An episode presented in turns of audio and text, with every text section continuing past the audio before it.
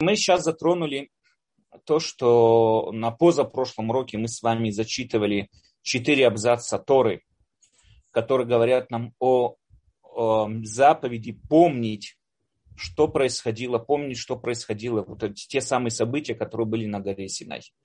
Из этих абзацев мы сделали четыре вывода. Мы с помощью Рав Шимшон Э, Равшимшон бен Рафаэль Ирш, мы сделали четыре вывода. Первый вывод о том, что говорит первый абзац, это что мы должны помнить о самом событии.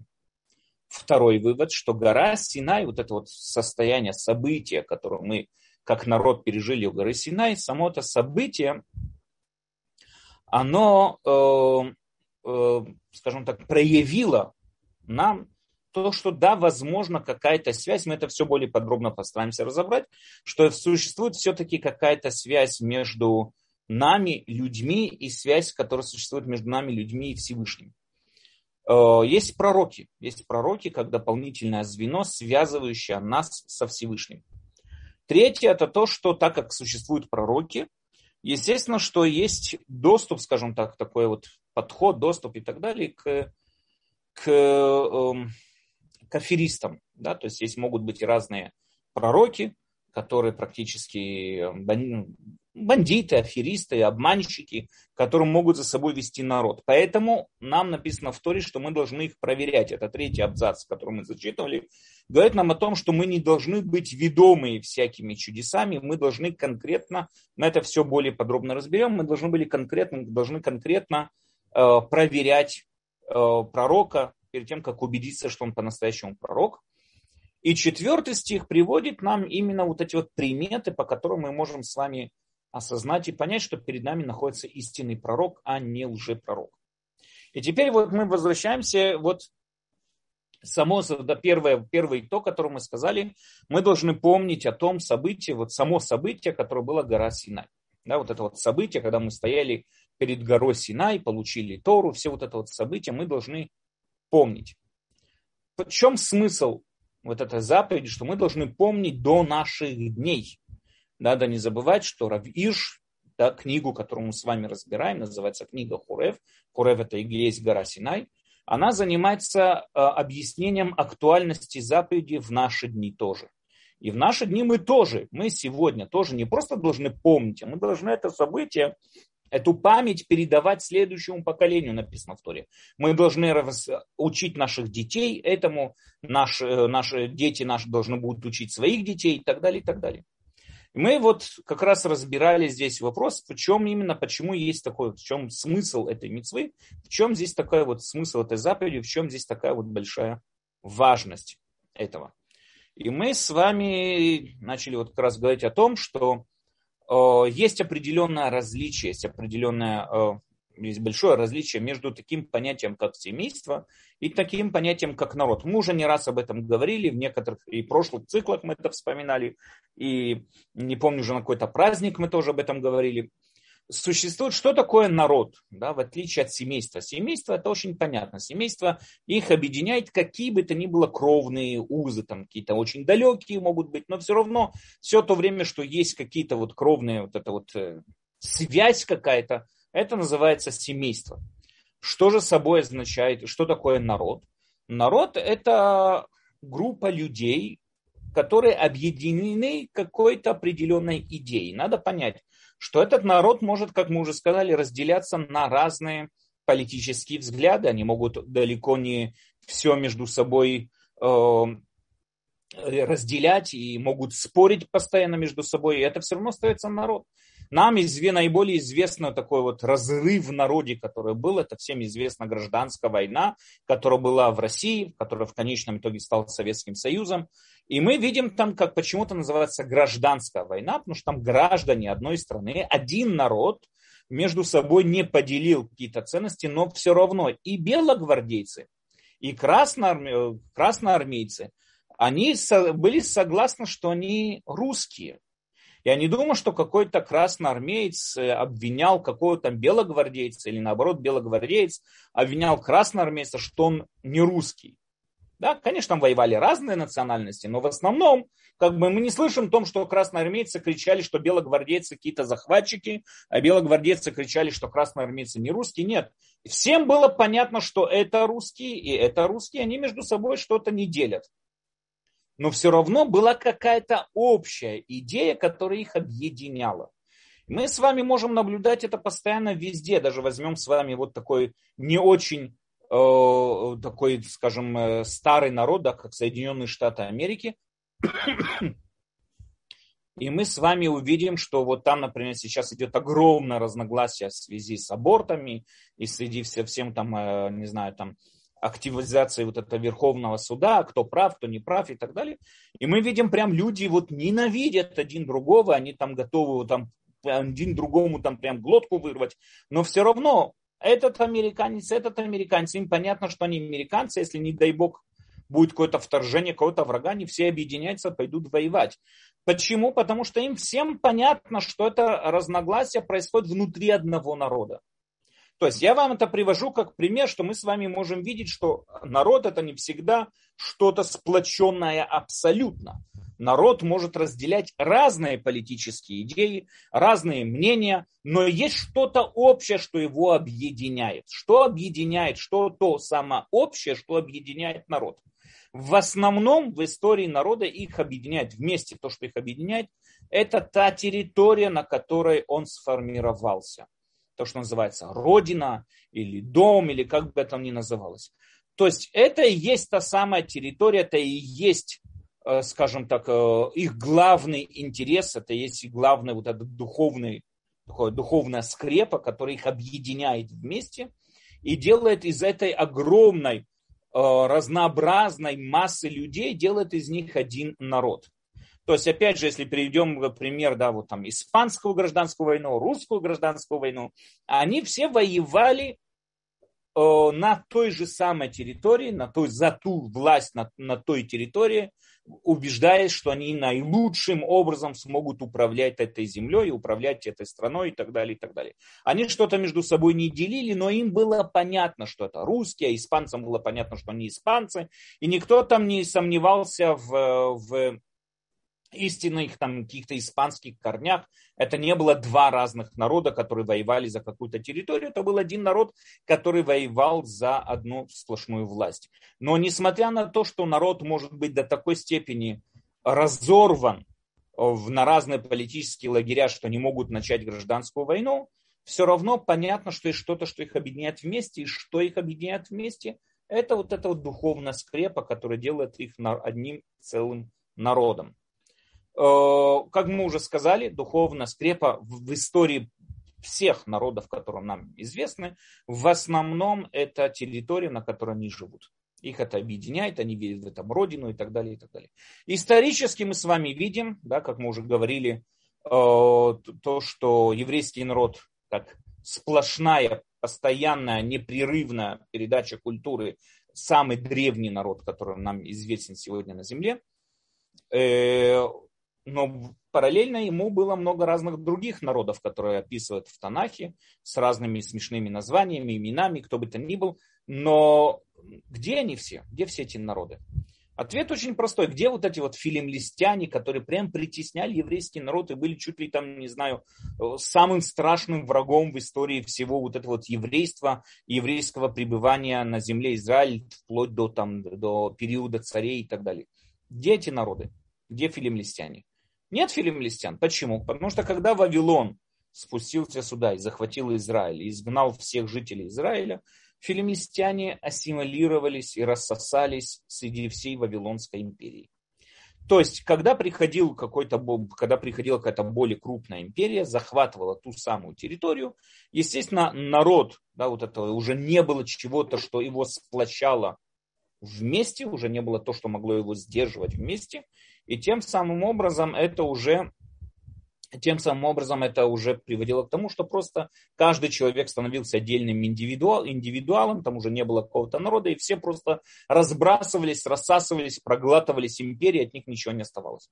Но в отличие от этого мы с вами видим, что еврейский народ существует до сих пор. И мы уже, опять же, это все вкратце говорю, потому что мы это долго и подробно разбирали уже на прошлых уроках.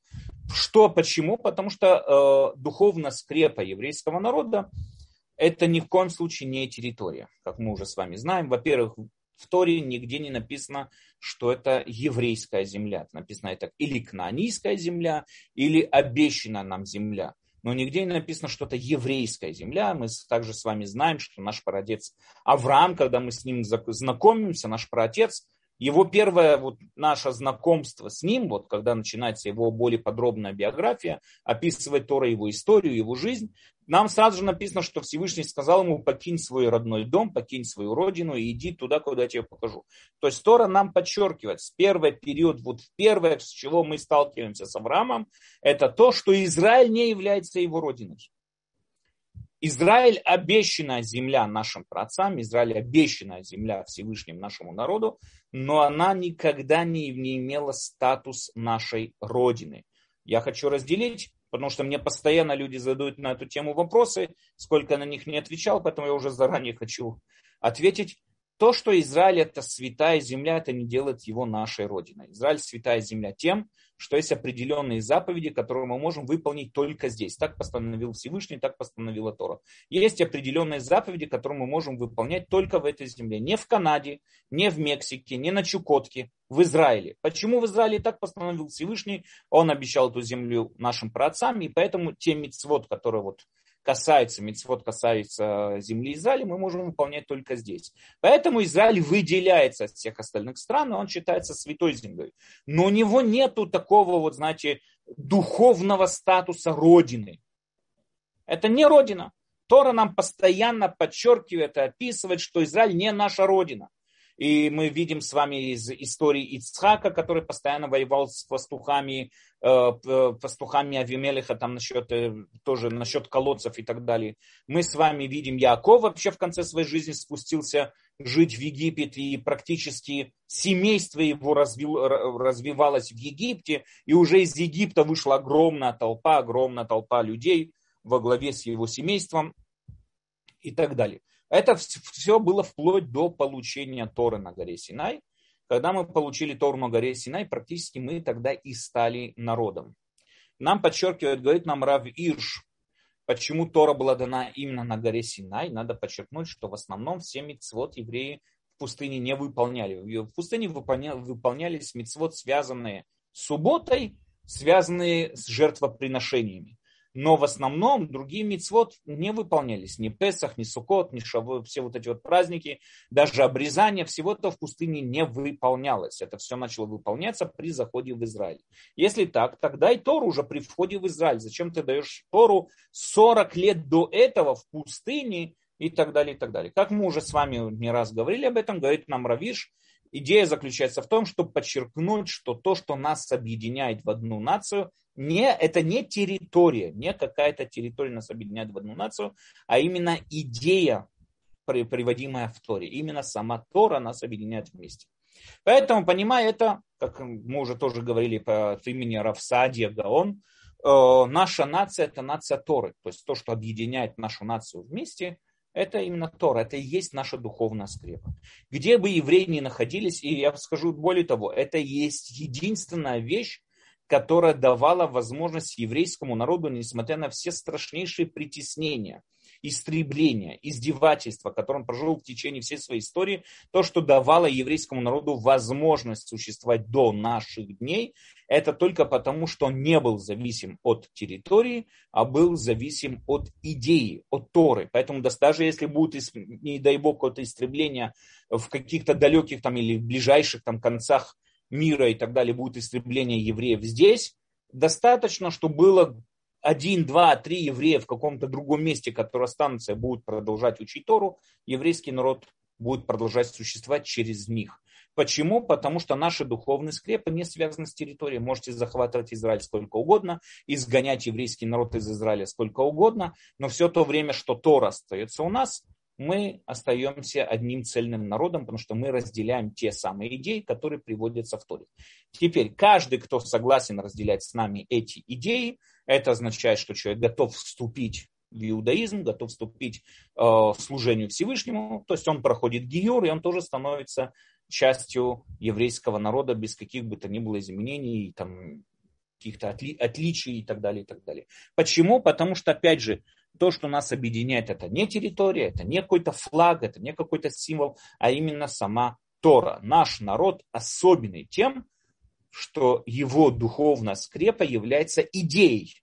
Идея служения Всевышнему прописана в Торе. Поэтому это естественно, что так как каждый народ, который сплотился вокруг какого-то события, допустим, современный французский народ, у него там событие, которое его сплотило вместе, это захват Бастилии во время гражданской, во время революции французской а, там, допустим, там, не знаю, российский народ сплотился вокруг даты там, 9 мая, победы над, над нацистской Германией. Другие народы там сплотились в каких-то других событиях. То есть это были те самые события, которые сплотили всех этих людей вместе вокруг этого события. Это памятное событие, они через это событие помнят, вот что есть что-то, что нас объединяет вместе, есть что-то, что вот мы вот один народ, который празднуем одно и то же событие и так далее, и так далее э, так же, как каждый народ помнит то самое событие, которое его сплотило, естественно, и мы должны помнить то самое событие, которое нас сплотило вместе, и это получение Торы у горы Синай. Это и есть то самое событие, которое сделало нас народом, и поэтому мы должны постоянно об этом помнить. Потому что если это событие, не дай бог, каким бы то ни было теоретическим образом, да, каким-то оно забудется, все, нас больше ничего вместе не сплощает, не, не объединяет. Если мы с вами посмотрим даже с точки зрения менталитета, с точки зрения подхода к жизни, возьмем евреев, приехавших из Советского Союза, или возьмем евреев, приехавших из Румынии, из Польши, или возьмем евреев, которые приехали из Северной Африки, с Йемена, это совершенно разные люди, они празднуют, они им, э, совершенно разный менталитет, совершенно разный подход к жизни, все совсем другое, все полностью все совсем другое. Что же их делает одним народом? Почему я вот живу здесь в Израиле, у меня за стенкой там сосед может быть э, выходить из Северной Африки, надо мной там выходить из Йемена, подо мной выходить из Польши, и мы все один народ. Почему? Что нас объединяет вместе? Не язык, вот представьте себе, это всегда привожу пример. Раши. Раши шикарно говорил на французском языке. Не знаю, это в то время был французский, наверное, французский язык уже. Был, Раши прекрасно говорил на французском языке. Отлично. Но Раши не знал арабский язык. Не знал. Рамбам, Рамбам прекрасно знал арабский язык. Он ни слова не понимал на французском. Один говорил на французском и жил во Франции, ну там Франции еще как страны не было, ну там то, что сегодня называется Франция, на территории Франции, выращивал виноград, был, выращивал виноградники и так далее. А другой жил э, в Потсдаме, в Египте, который, который там был личный доктор, личный доктор Цалах один, прекрасно говорил на арабском языке, прекрасно разбирался в арабской философии. Что их объединяло вместе? Почему Рамбам и Раши они считаются еврейскими мудрецами? Ответ не из-за языка, на котором они говорили, не то, то ремесло, которым они обладали, а их цель в жизни их объединяла вместе. Они оба глубоко изучали Тору. Они оба посвятили свою жизнь служению Всевышнему. Поэтому это их и делало еврейскими мудрецами. Поэтому это событие получения Торы у горы Сина, это событие, оно очень важное, оно скажем так, э, абсолютно важно для еврейского народа, потому что именно в этом событии зародился еврейский народ. Есть еще одна причина, которую мы тоже ее уже разбирали. Мы, слава богу, с вами подробно, более-менее прошли вот эти вот 13 принципов иудаизма, и на прошлых циклах мы уже затрагивали все эти темы, поэтому они могут многим людям показаться как повтор, что мы это уже говорили, но все равно, да, надо это повторить. У нас есть Мишна в трактате Хагига. И там идет очень интересный спор между мудрецами. Если я не ошибаюсь, это был Раби Юда, я не помню. Или Раби Йоси, или Раби Юда. По-моему, Раби Юда. Может быть, я не помню. Но у нас есть спор в этой Мишне между мудрецами и вот, Раби Юдой. О чем спор? Есть такое вот понятие на, на русском, называется на русском языке седалищный нерв, да, седал, седалочный нерв, седалочный нерв, что такое? Гид анашен на иврите называется. Седалочный нерв запрещен употребление в пищу. Поэтому, когда режем кошерное животное, надо, вот у сефардов, они полагаются на это, надо удалить вот этот седалочный нерв, и тогда можно употреблять животное в пищу. Но по идее, но по Торе седалочный нерв запрещен Торой. И есть спор, существует ли этот запрет в некошерном животном. То есть человек, который съел свинину вместе с ее седалищным нервом. Да, съел свинину с ее седаль, седалищным нервом. Он должен принести сколько жертв приношения? Две за свинину и за седалищный нерв, или только одну за поедение свинины. Рабьюда утверждает, что у некошерных животных тоже есть у некошерных животных тоже есть запрет седалищного нерва. Тоже есть такой запрет. То есть человек, который съел, там, не знаю, крокодила, свинину, носорога, что бы то было некошерное животное, если он, если он употребил также пищу вместе с тем животным, также его седалищный нерв, он должен будет принести две жертвы приношения. Одну за поедание некошерного животного, а второй за поедание вот этого вот нерва. Мудрецы с этим спорят, и мудрецы утверждают, нет, этот запрет о седалищном нерве существует только у кошерных животных. То есть некошерное животное этого запрета нет. Человек приносит только одну жертву за то, что он употребил в пищу некошерное животное. Но запрета в некошерных животных, вот запрета о седалищном нерве не существует. Нет такого запрета. Говорит им Равьюда, я вам приведу пример, говорит Равьюда, я вам приведу довод, который докажет, что я прав. Какой? Доказательство вам приведу, что, э, которое докажет, что я прав. Какое? С какого момента, говорит Рабиуда, был запрещен в употреблении пищу седалищный нерв? У нас описано в Торе, описывает очень интересную ситуацию. Перед тем, как Яков встретился со своим братом Исавом, он перевел всю свою семью на другой берег реки, и остался на другом берегу, да, вся семья перешла, а Яков остался сам в одиночестве, и вдруг Тор описывает то, что с ним боролся какой-то человек. Мы не знаем, кто, что. По традиции это был ангел, что это означает ангел, наяву это было, во сне это было. Много-много-много разных комментариев на эту тему, что это было, кто это был. Есть даже такие, которые пишут, что это был просто разбойник.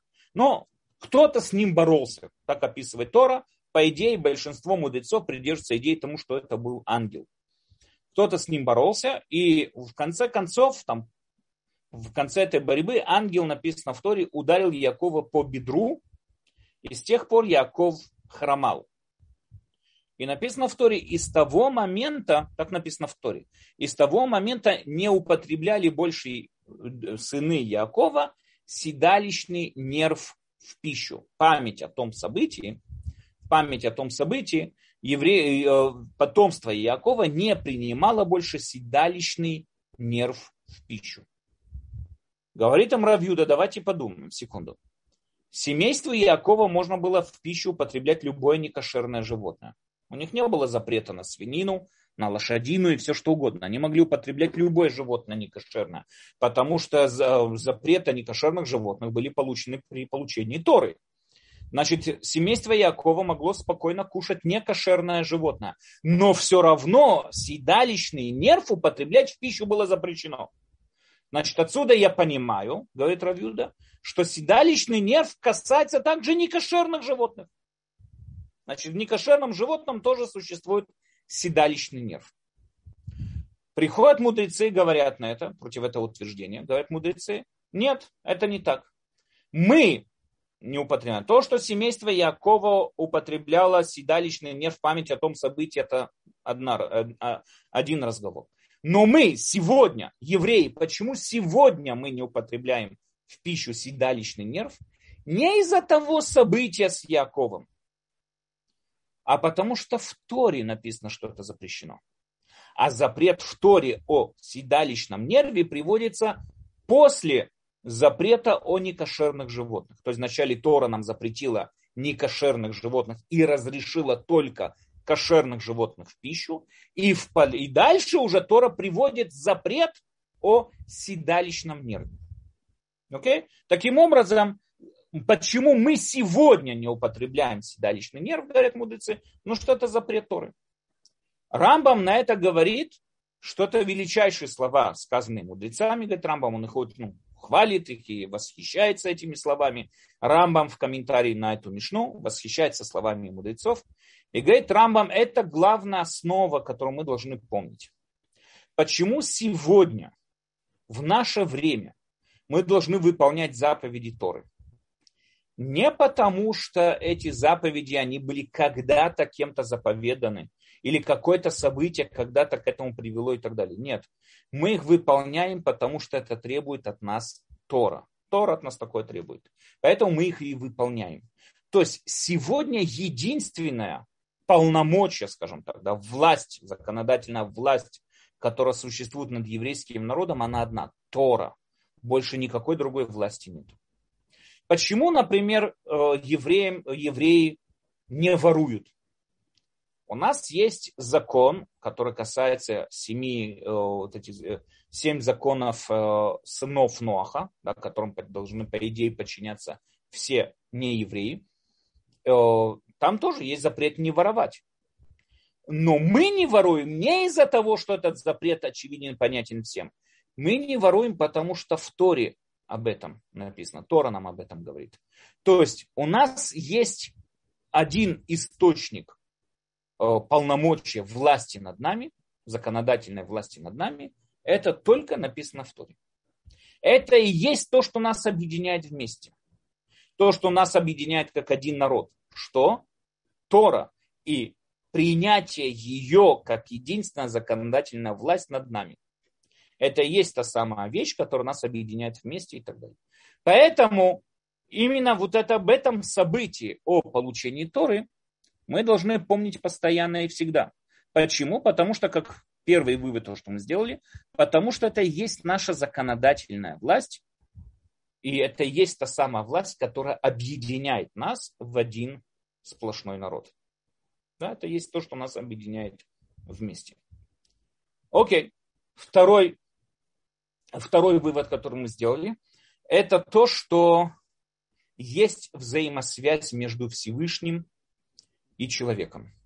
На прошлом уроке мы с вами немного затронули тему наука и Тора. Я надеялся, что прошлый урок как бы немножко понижит вот это вот пары интересов, которые были, да, там с, с, огромное количество вопросов, которые мне были заданы на эту тему, поэтому я решил дать урок на эту тему, но я, как я вижу, нет. Вопросы продолжают приходить. Может быть, со временем дам еще более, какой-то более пояснительный урок.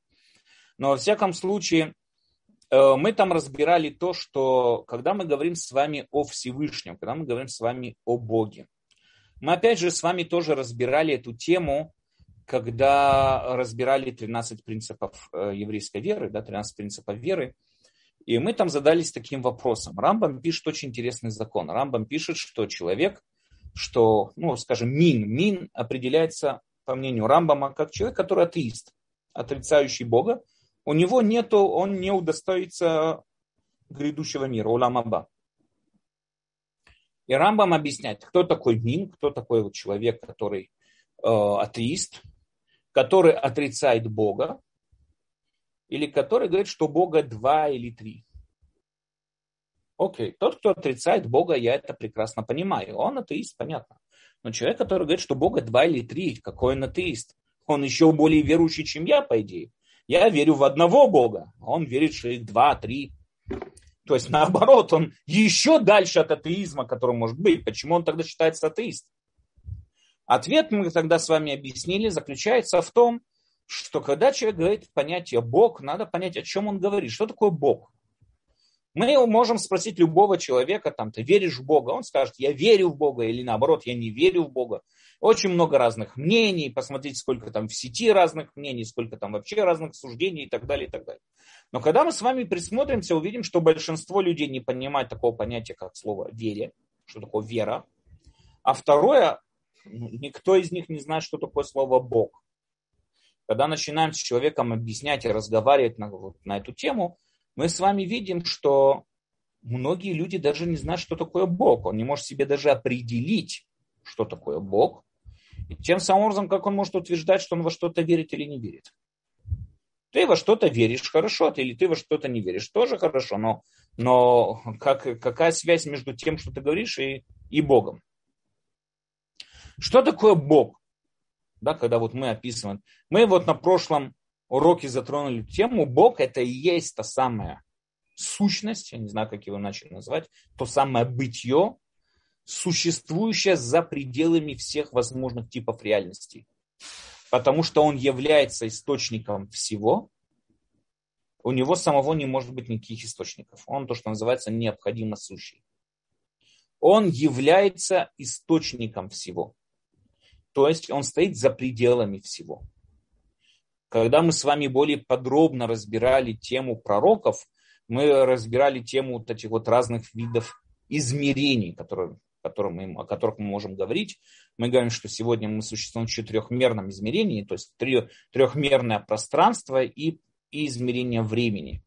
Мы разбирали, что такое пятимерное и так далее, и так далее. Ну, по теории, конечно, что собой означает пяти, шести, семи и так далее, и так далее.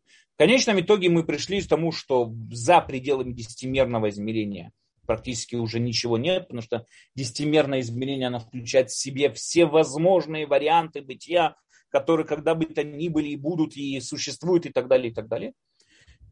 И нам понятно, что вот это вот десятимерное измерение, нам очевидно и понятно, что Бог находится за его пределами. То есть у нас вообще нет какого бы то было, какого бы то представления, о чем мы говорим, когда мы затрагиваем слово Бог. О чем мы практически говорим.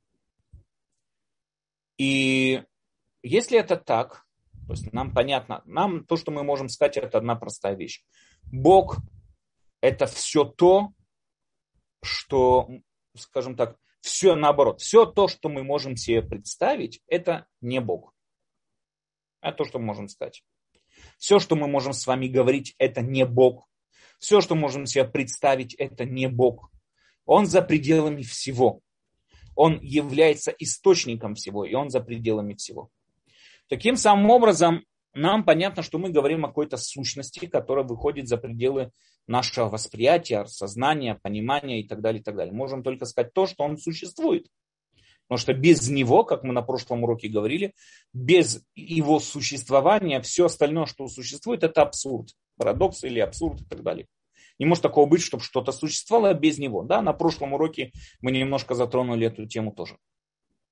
Таким образом получается, что мы, все, что мы можем сказать о Боге, это то, что Он существует, откуда я знаю, потому что все вокруг существует. Он есть, а кроме того больше ничего о нем сказать не можем.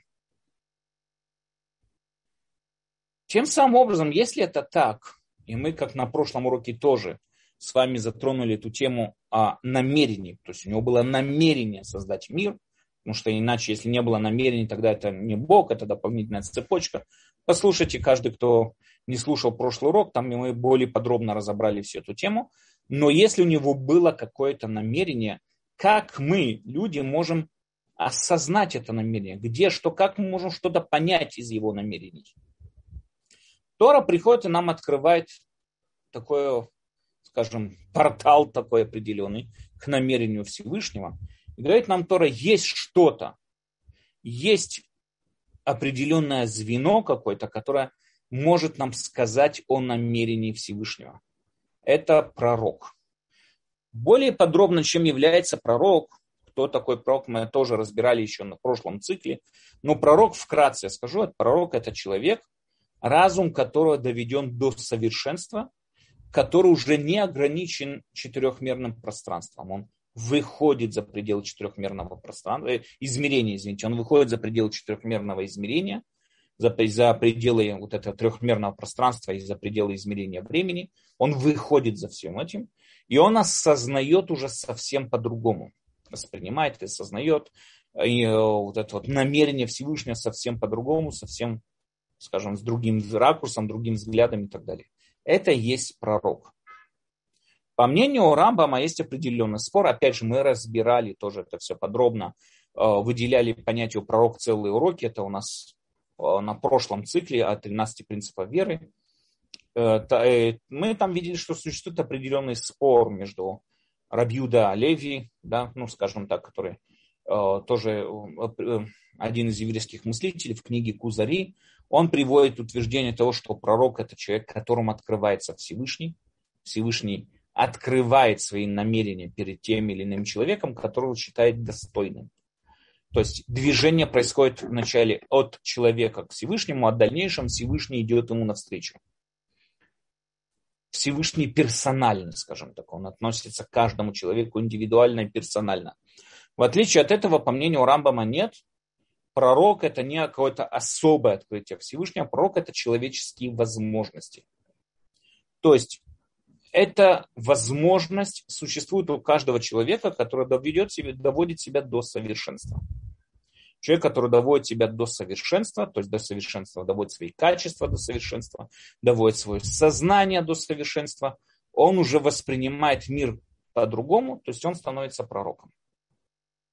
Пророк это не какое-то чудо, а пророк это и есть восприятие, понимание мира за пределами нашего опыта, за пределами наших чувств, за пределами наших вот этого органов э, чувств и, и вот это вот эм, скажем, границ нашего обычного человеческого восприятия и так далее.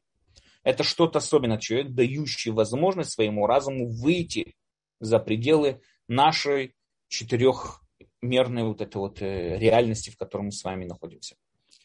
Тем самым образом, ну, это, это может каждый человек, который, который не слабоумный, допустим, и так далее, может дойти до этого уровня, только это требуется, требует от человека очень большой вклад и так далее, и так далее, работа над своими качествами, требует работы над своим сознанием, над своим разумом и так далее, и так далее. Но, в всяком случае, Тора открывает нам само то, что есть связь, есть связь между Всевышним и человеком, и эта связь происходила над, перед всем народом на горе Синай, где весь народ видел и убедился в пророчестве Муше. Сам видел и убедился в пророчестве Муше. Это очень такая вот, э, очень, э, как сказать, важное событие, да, такое очень важное событие, которое привело весь еврейский народ к пониманию, осознанию тому, что намерение Всевышнего можно достичь, э, конечно, не полностью, очень ограничено, но все равно можно приблизиться к его намерению, э, но когда человек становится пророком и так далее. То есть связь существует. Для чего это подчеркивается? Это подчеркивается потому, что если мы с вами сравним как я уже не раз говорил там о философии Аристотеля, который тоже постоянно у Аристотеля Всевышний это необходимая гипотеза, без которой ничего существовать практически не может в этом мире. Но по мнению Аристотеля никакого контакта и связи между Всевышними людьми быть не может. Всевышний занимается, скажем так, своими делами, люди занимаются своими делами. Наш мир излучение Всевышнего, сияние Всевышнего, излучение Всевышнего – само его существование приводит к существованию всего нашего мира, всей нашей реальности, но какого-то контакта между нами и им быть не может. По той самой причине, что он необходимо сущий, то есть он всегда существует, а мы условно сущие. Между нами изначально не может быть никакой связи. Вплоть до таких уже более крайних философов, как Эпикур, как Демократус, которые тоже утверждали о существовании хаоса и так далее, и так далее. То есть нет вообще никакой связи между людьми и между человеком и Всевышним. И вообще Всевышнему полностью наплевать на все здесь происходящее, он вообще и так далее, и так далее.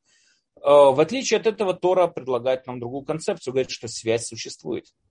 Это надо понять еще одну такую вещь. С точки зрения Аристотеля, с точки зрения древней философии, Бог не создавал этот мир, а все то время, что существует Бог, существует этот мир. Бог причинность этого мира так же, как то есть все то время, что он существует, грубо говоря, побочный эффект да, вот такого вот существования Бога, это существование нашей реальности, существование материальности. Это как бы побочный такой э, побочный эффект. Да? То есть все то время, что существует Всевышний, существует наш мир но Всевышний не намеревался, не вмешивался, ему совершенно на этот мир наплевать. Можно это сравнить с человеком, который стоит на солнце, от него падает тень. Все то время, что человек стоит на солнце, от него падает тень, человек пошевелит, пошевелит головой или рукой и так далее, тень тоже этим пошевелит. Но человеку глубоко наплевать на эту тень, то есть она для него никакой роли не играет, и человек может спокойно уйти, и тень уйдет, и, и так далее, и так далее. Такая же взаимосвязь, можно сказать, существует между нашей реальностью и Всевышним, по мнению Аристотеля, существует такая связь. Все то время, что существует Всевышний, существует наша реальность. И так Всевышний необходимо сущий, он всегда существует, он всегда будет существовать, потому что он за пределами времени и пространства. То же самое и наша реальность, которая пределы времени и пространства, тоже продолжит будет существовать все то время, что существует Всевышний. Но так как человеку глубоко наплевать на эту тень, так и Всевышнему, грубо говоря, глубоко наплевать на происходящее в этом мире. И так как тень никогда не способна познать намерение человека, так же и человек никогда не способен познать намерение Всевышнего.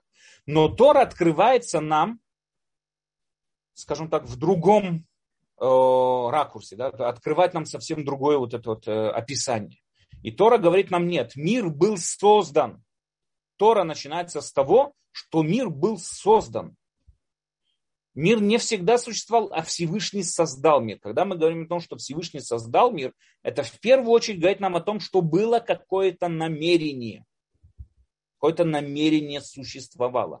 Если было намерение создать мир, значит, есть какая-то причина, смысл его существования. Если есть смысл его существования, где этот смысл заложен, где этот смысл находится, конечно, у Всевышнего. Как мы можем это достичь?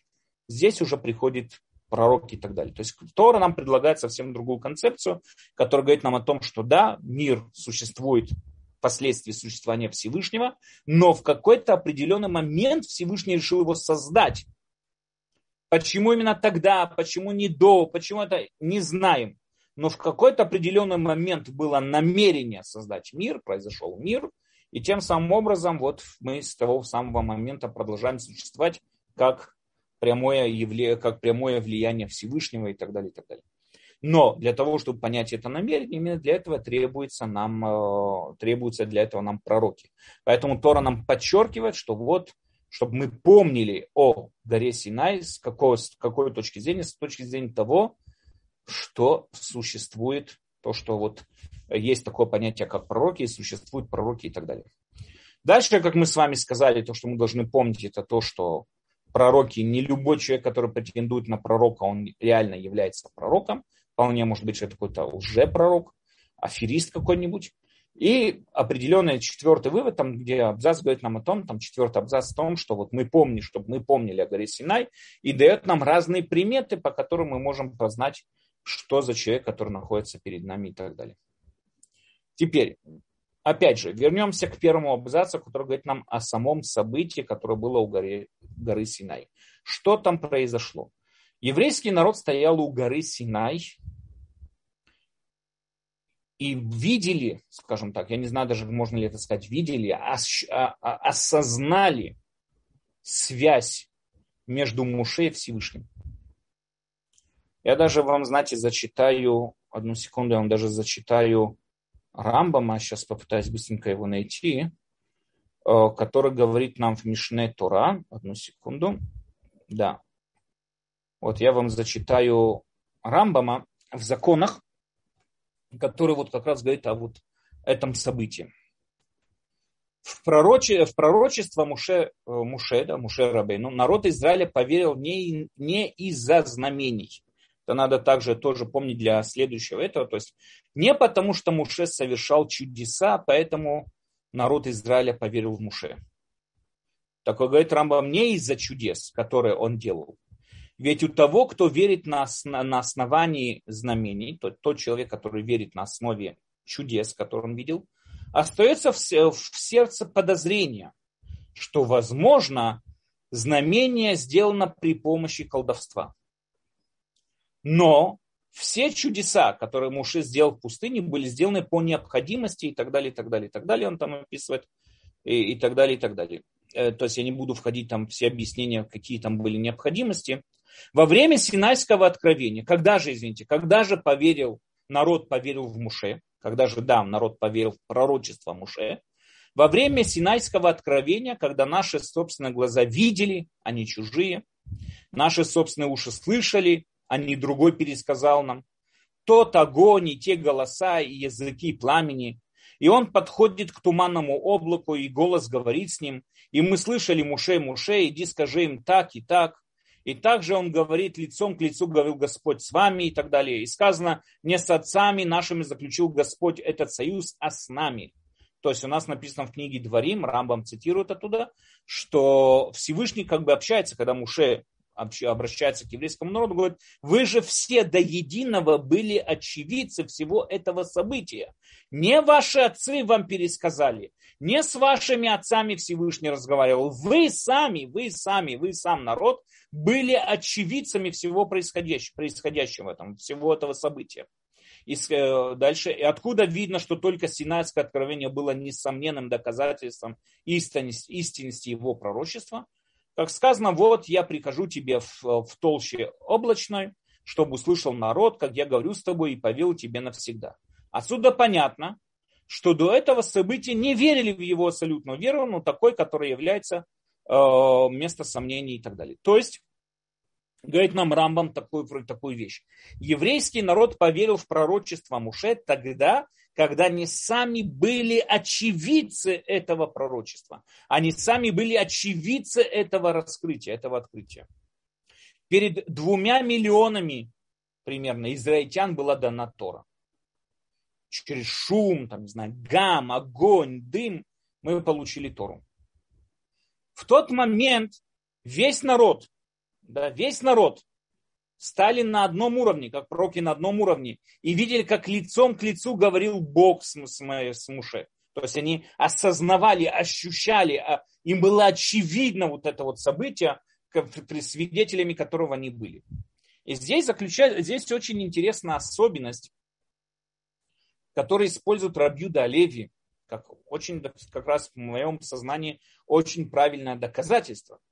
Говорит Рабьюда Леви, если мы с вами проверим, нет ни одной другой религии в мире, которая претендует о массовом раскрытии без исключения перед каким бы то ни было народом. Сравним с вами любые религии. Возьмем с вами, там, не знаю, ислам, Мухаммед, там у него был проявление ангела Гавриила, когда Мухаммед был там в пустыне в одиночестве, 40 дней постился и так далее, и так далее. Я не знаю, после 40 дней постов, наверное, мне бы тоже какой-то там ангел бы уже приснился и так далее.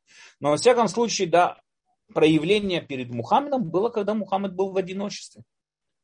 То же самое проявление, которое описывается, проявление перед Иисусом, проявление перед вот, основы христианства и так далее, тоже они были на одиночестве, то есть одиноки. Кто-то кому-то пересказал, какие-то женщины спустились там в гробницу э, Иисуса, чтобы его там помыть, а оказалось, он воскрес, позвали еще одного ученика, он сказал, да, вот воскрес, и, и все, и с тех пор это передается всей массе.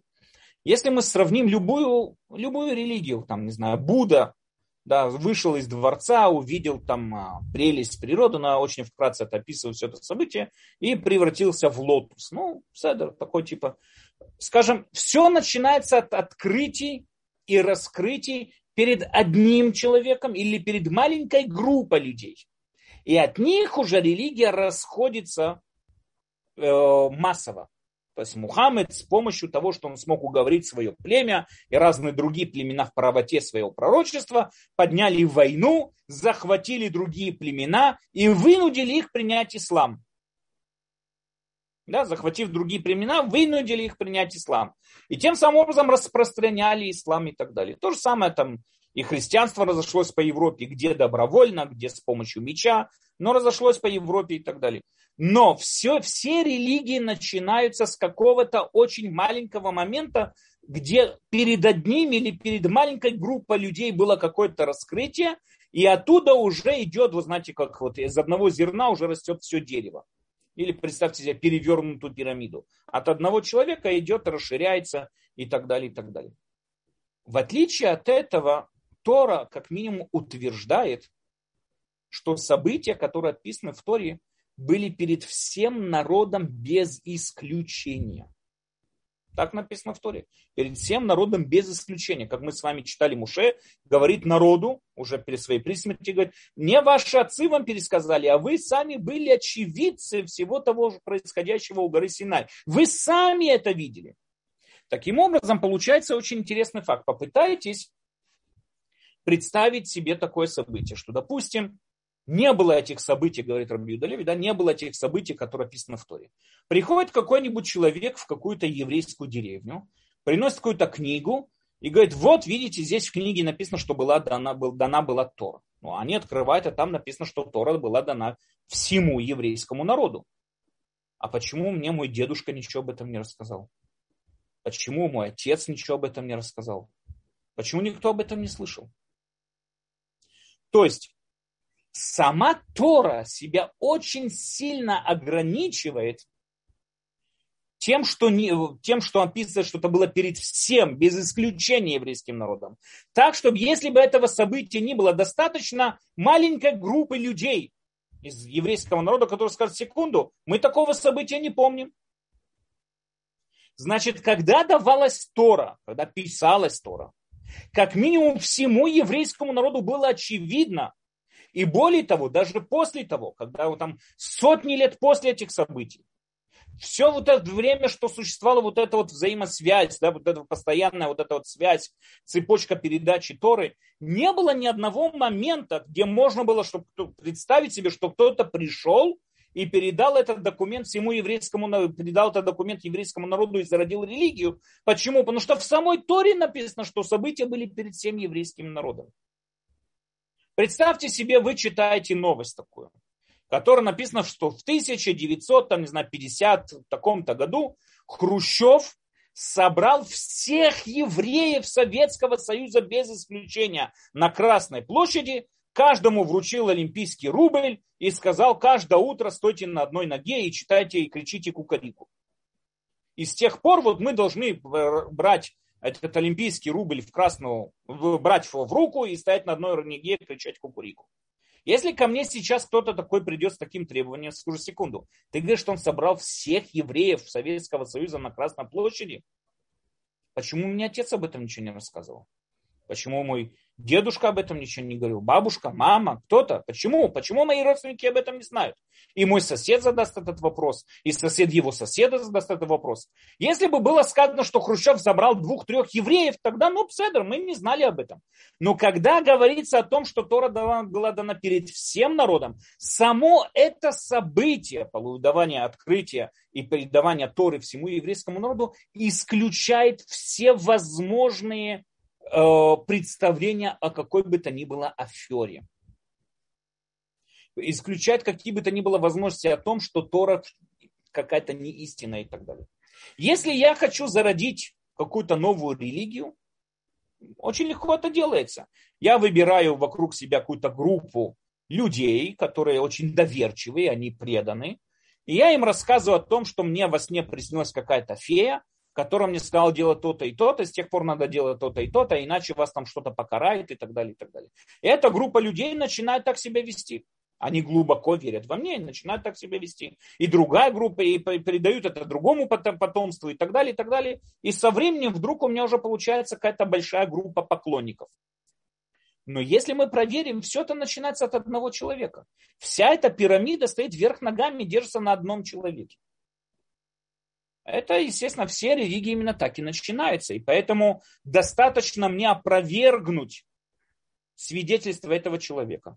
Сказать, у него там что-то с головой не то, или он там, не знаю, почему должен верить его сну и так далее. Достаточно мне это опровергнуть, как я тем самым образом опровергаю всю эту религию. И не имеет значения, сколько у нее поклонников. Это то, что я хочу подчеркнуть. Да? Не имеет значения, если, допустим, сегодня в индуизме там миллиард с чем-то поклонников, и сегодня там в буддизме тоже там какие-то бешеные количества, и в исламе там тоже там несколько сотен миллионов, и христианстве тоже, и так далее. Это не имеет никакого отношения. Почему? Потому что они все начинаются с очень спорного момента, который очень легко опровергнуть. Прийти сказать, а я не верю Мухаммеду. Или я не верю там тому-то и тому-то. Не верю. И тем самым образом не имеет значения, какое количество поклонников есть у этого человека. Это все опровергается, потому что самому тому человеку я не верю. Я не верю, что э, Мухаммеду проявился ангел, там, не знаю, Гаврил на пустыне и сказал, что он должен переписать всю Тору. Не верю. Кто, кроме Мухаммеда, может это зафиксировать, засвидетельствовать? Никто. Но Тора начинает, как я уже сказал, совсем по-другому. Ее базис, ее фундамент совсем другой. И поэтому это одна из причин, что мы должны помнить, нам подчеркивает Тор, чтобы мы помнили то самое событие, в котором весь еврейский народ, вышедший из Египта полностью, а тогда это был весь еврейский народ, стояли у горы Синай и все получили Тору. Рабьюда Леви называет это передача, передача информации широким фронтом. Откуда мы знаем, что существовал Александр Македонский? Есть большая масса людей, описывающие это событие. И тем самым образом мы видим, что много людей его видело.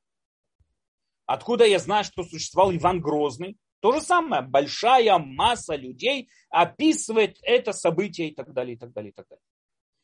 А если я возьму какого-то сказочного персонажа и так далее, куда я знаю, что все те персонажи, которые описывал Толстой э, в «Войне и мир» или там Анна Каренина, что ее не было.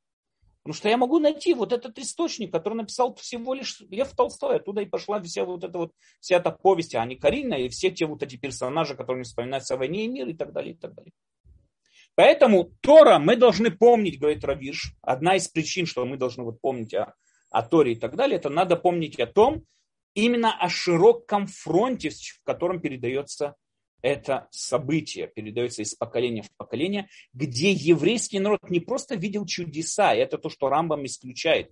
Еврейский народ не поверил в чудеса, которые проявил Муше на горе Сина и так далее. Еврейский народ был сам очевидцем открытия Всевышнего перед Муше.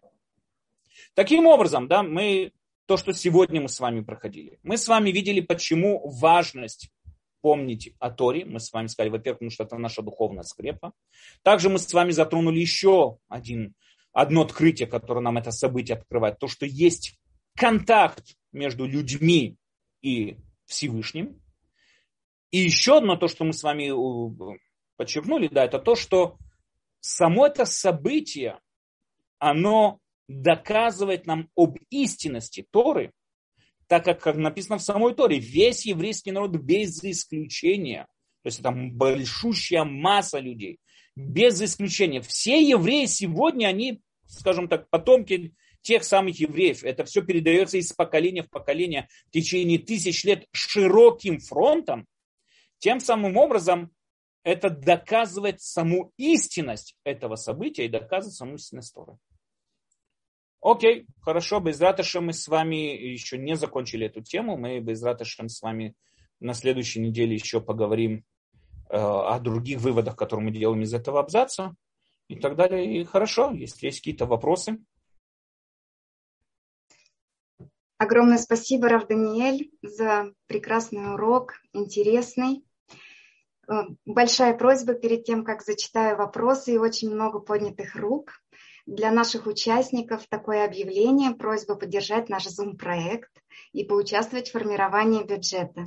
Ссылка будет, э, ссылка для помощи будет под этим видео на канале YouTube и также здесь в чате. Спасибо большое. Начнем с первого вопроса.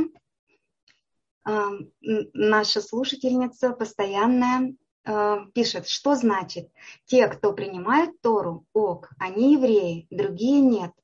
Но ведь это не так. Дети еврейской матери евреи. И что тогда объединяет двух разных евреев, даже в Израиле, религиозного и светского, и тем более светского сиониста?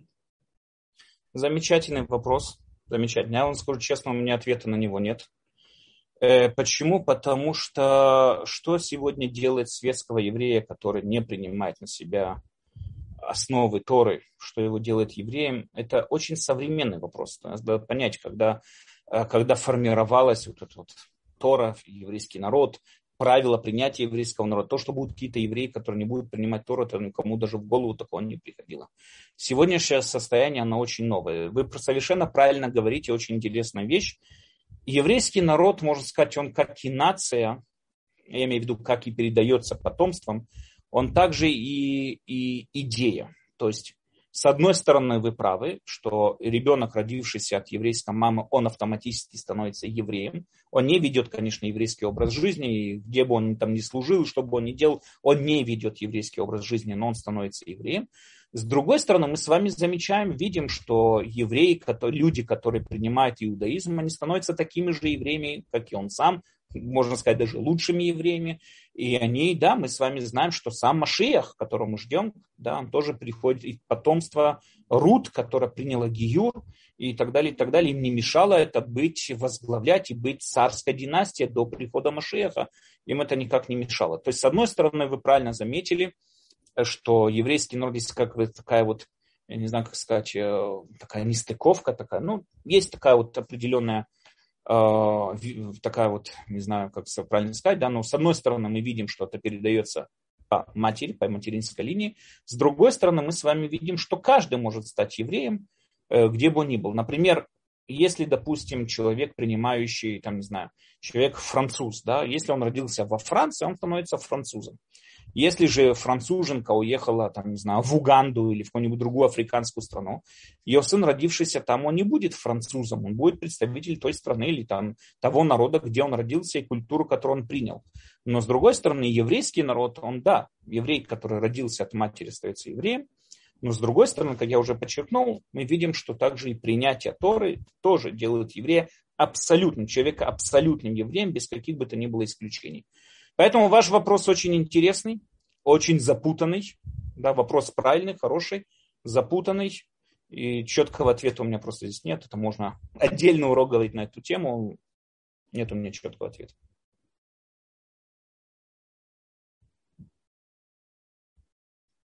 Вас не слышно, Тиферет? У вас... Извините, Авраам, пожалуйста, голосовой. Да, сейчас я...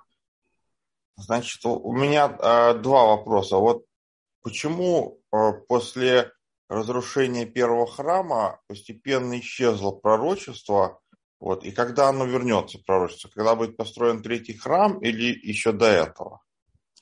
Пророчество может вернуться в любой момент, по мнению Рамбама. Для этого требуется, чтобы были несколько условий, которые сошлись. Одно из них – это скажем так, геополитическая свобода еврейского народа, то есть если сойдется то, что вот будет возможность еврейскому народу сидеть тихо, спокойно, выполнять свои обязанности в тихой и спокойной обстановке, тогда и вернется, тогда и вернется пророчество. Мы немного более подробно поговорим о пророчестве на следующем уроке, почему сегодня его нет. Опять же, более подробно мы это разбирали в прошлом цикле, когда разбирали 13 принципов иудаизма, там уже был также урок посвящен пророкам, почему сегодня пророков нету. Пророчество, вы правильно заметили, пропало, как и все чудеса, пропали в период между первым и вторым храмом, скажем так. И почему? Потому что еврейский народ уже потерял ту самую свободу, которая была в то время. И это называется галут, скажем, изгнание того типа, что вот еврей не находится на своем месте. Это приводит его к тому, что не может сконцентрировать абсолютное свое сознание для постижения того или иного, потому что он не свободный, у него есть много отвлекающих факторов, находясь в галуте. И поэтому даже если человек достойно быть пророком, все равно пророчество он не сможет получить в этом состоянии положения. Без Раташа мы надеемся, что когда-нибудь это все успокоится и вернутся к нам. Пророки тоже вернутся. Ясно, спасибо. А вот есть еще такое, после разрушения храма, если я не ошибаюсь, Раби Ханания, ну, с именем могу ошибиться, он сказал, что после разрушения храма пророчество было отобрано у пророков и было передано детям и сумасшедшим. Вот. Я То думаю, именно как, как это он понимать? имел в виду сказать, да, он имел в виду сказать такую вещь, что сегодня каждый, кто претендует на пророчество, он или ребенок, или сумасшедший. А, то есть пророчества нет просто. Да. А, понятно. Спасибо большое. С удовольствием. Спасибо вам, Авраам. Татьяна, пожалуйста. Э, вы меня слышите, да? Да, отлично. Да. Добрый вечер, спасибо большое за урок.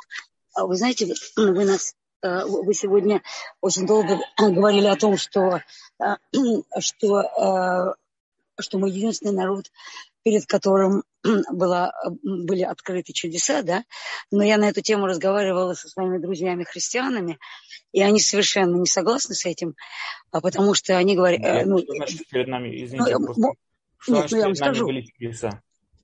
Нет, многие ну, народ, не, многие свидетельства. Весь народ, да, да, да, да, но нет, а. секундочку, что а, в, а, во время не, никогда, а, а, что после, после 50 дней, когда было сошествие Святого Духа, ну, огней на тысячи людей, а то это же тоже было перед всеми, перед всеми христианами. То есть ваше как бы, э, ваше это... Сколько ваше, это в то время было христиан, тысячи, тысячи, тысячи. Тысячи? Где они? Кто они? Тысячи. Где они? Я об этом знаю. Я тоже могу сказать, что Нет, перед сотней я людей понимаю. я совершил какое-то Да. чудо. Ну, и- ну и сейчас, что самое интересное, у меня есть друзья тоже в, Серб- э, в Сербии, в Македонии и в России. Они ездили в Иерусалим, в храм. а Там есть такой в Иерусалиме армянский, по-моему, храм, он принадлежит армянам, если не ошибаюсь. И там во время э, Пасхи христианской сходит огонь, который 10 минут или 15 минут никого не обжигает. Тысячи людей этому свидетели.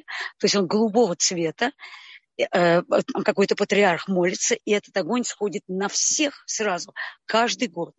Каждый год тысячи людей этому свидетели. То есть этот аргумент, как бы я к чему говорю, что этот аргумент, получается, не действует. Смотрите, я вам скажу такую вещь. Во-первых, насчет этого огня, который исходит. У меня есть очень много знакомых, которые занимаются тури- тургидами по Иерусалиму. Я ни от одного такого не слышал, что кто-то описывал такое событие, что какой-то синий огонь где-то спускается кого-то сжигает и так далее. Я думаю, вы в Иерусалиме обязательно бы пожарные службы бы этим занялись и прекратили бы этот беспорядок моментально. Э, С другой стороны, я вам скажу такую вещь. Смотрите, даже если происходит какое-то чудо, я подчеркнул в том, что еврейский народ не, не свидетельствует о каком-то чуде. Допустим, да, вот мне кто-то задал вопрос, была другая ситуация, где-то в 1700 каком-то году вся итальянская деревня свидетельствует, что было какое-то какое событие, что луна танцевала над церковью. Да, было такое, вот они, вот у них есть летопись, засвидетельствовано, они с года в год вот в этой итальянской деревне отмечают такое событие. Теперь, я хочу разделить. Когда я говорил о том, что есть еврейский народ был очевидцем какого-то события, я не говорил о чудесном событии, я не говорю о чуде. Я говорю о самом открытии Всевышнего перед Муше. То, что был, даже, допустим, танцевала луна, допустим, танцевала луна перед всем народом. Вполне может быть. И что это пришло сказать? Допустим, вот это вот синий огонь, который спускается там в этой армянской церкви, и вокруг них там гуляет и прыгает, и танцует, и так далее, и так далее. Что это доказывает? Что это говорит? Что там можно всегда поджечь сигарету? Что это говорит? Что, там, что мне этот синий огонь говорит?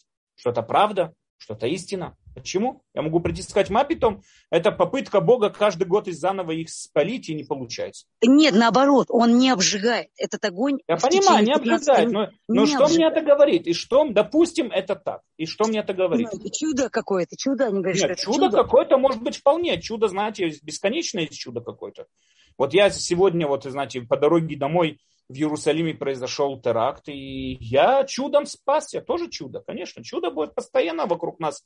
Есть события, которые называются чудеса и так далее. Но что это чудо говорит? Ну, допустим, да, допустим, вот представим себе, каждый, кто заходит в армянскую церковь, видит, как патриарх качается и молится, и выходит синий огонь, и вокруг всей этой церкви бегает, и никого не сжигает. Окей, и что?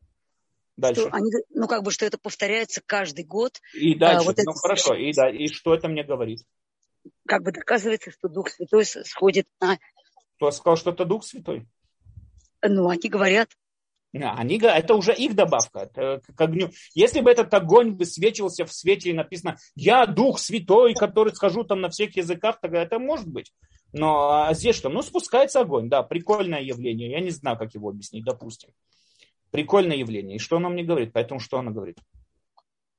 да. Дальше это уже мои догадки. Я могу сказать, оно говорит о том, что вот патриарх молится Дух Святой. Другой Мгм. скажет, нет, это там чудо, что труба газовая взорвалась и никого не спалила.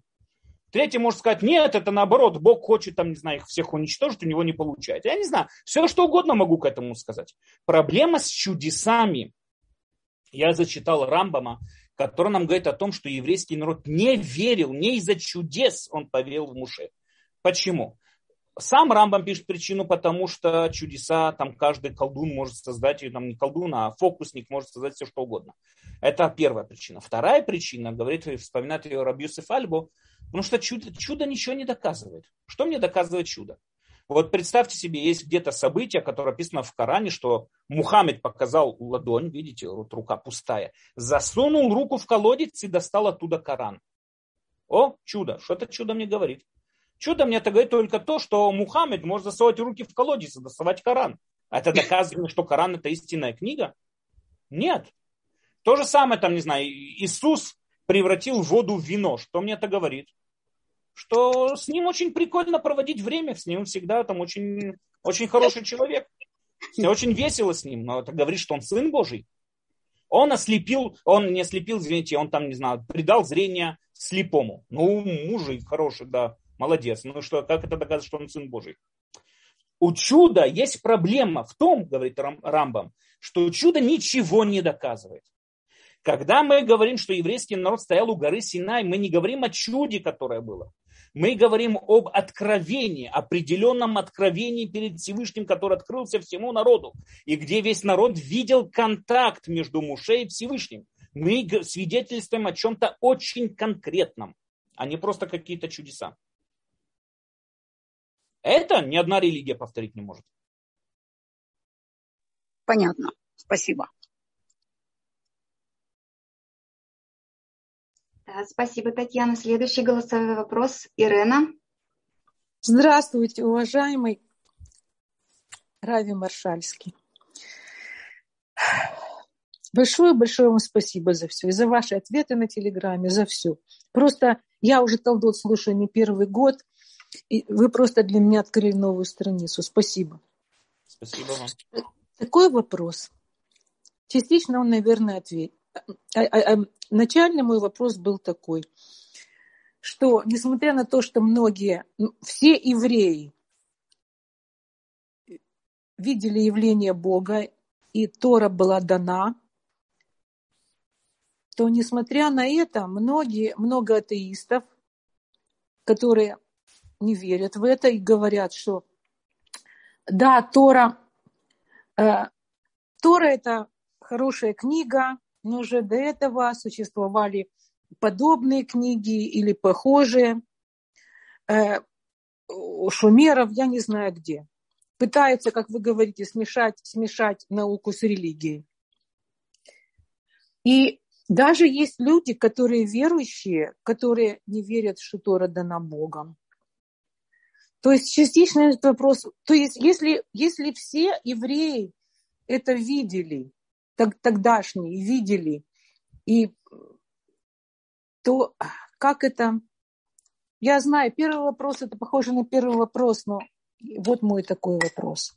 Смотрите, свободу выбора никто никогда не отменял. И в основном, если мы присмотримся, э, ну, свободу выбора никто никогда не отменял. Есть люди, знаете, как, как бы это нас не, не злило, и как бы это нас не возмущало, но есть современные люди, которые отрицают еврейскую катастрофу. Да, это когда мой отец, чтобы жил до 120, он был очевидцем, он пережил Львовское гетто.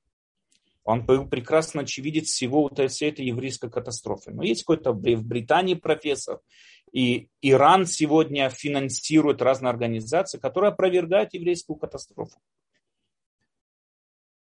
Почему? Как такое можно опровергать, когда среди нас еще живут, да, до 120 всем, но среди нас еще живут те самые очевидцы. Мы с вами видим, что это никак не мешает им это опровергать. Им полностью наплевать и, и на моего отца, и на его свидетельство, на все остальное. Они будут просто упорно отрицать э, катастрофу еврейскую.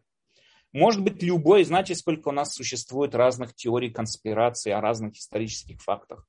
Я читал даже там какие-то русские писатели, которые отрицали татаро-монгольское иго, и которые отрицали там, не знаю, все те несчастья, которые нанес Сталин, и отрицают там, не знаю, там и в Китае там преступления Мао Цзэдунга. Есть очень много разных этих, и люди в своих целях, в своих интересах отрицают очень много разных фактов. Это ни в коем случае не говорит ничего о самом факте, о его Э, верности этого факта, потому что, опять же, если он передается как историческое событие, придерживаясь всем правилам передачи исторического события, а одно из э, условий, чтобы событие было э, историческим, чтобы оно передавалось широким фронтом, именно так и передавалась Тора, тогда опровергать это, это, да, это просто, не знаю даже, не знаю. Но, опять же, меня это не удивляет, потому что мой отец, очевидец катастрофы, А есть какие-то люди, какие-то сволочи, которые вот выступают, опровергают, говорят, что это все выдумки, такого не было,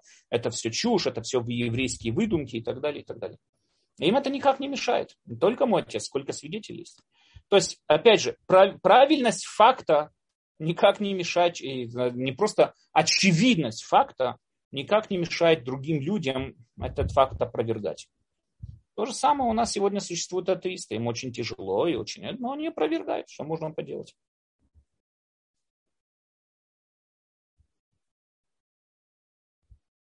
Да, спасибо огромное.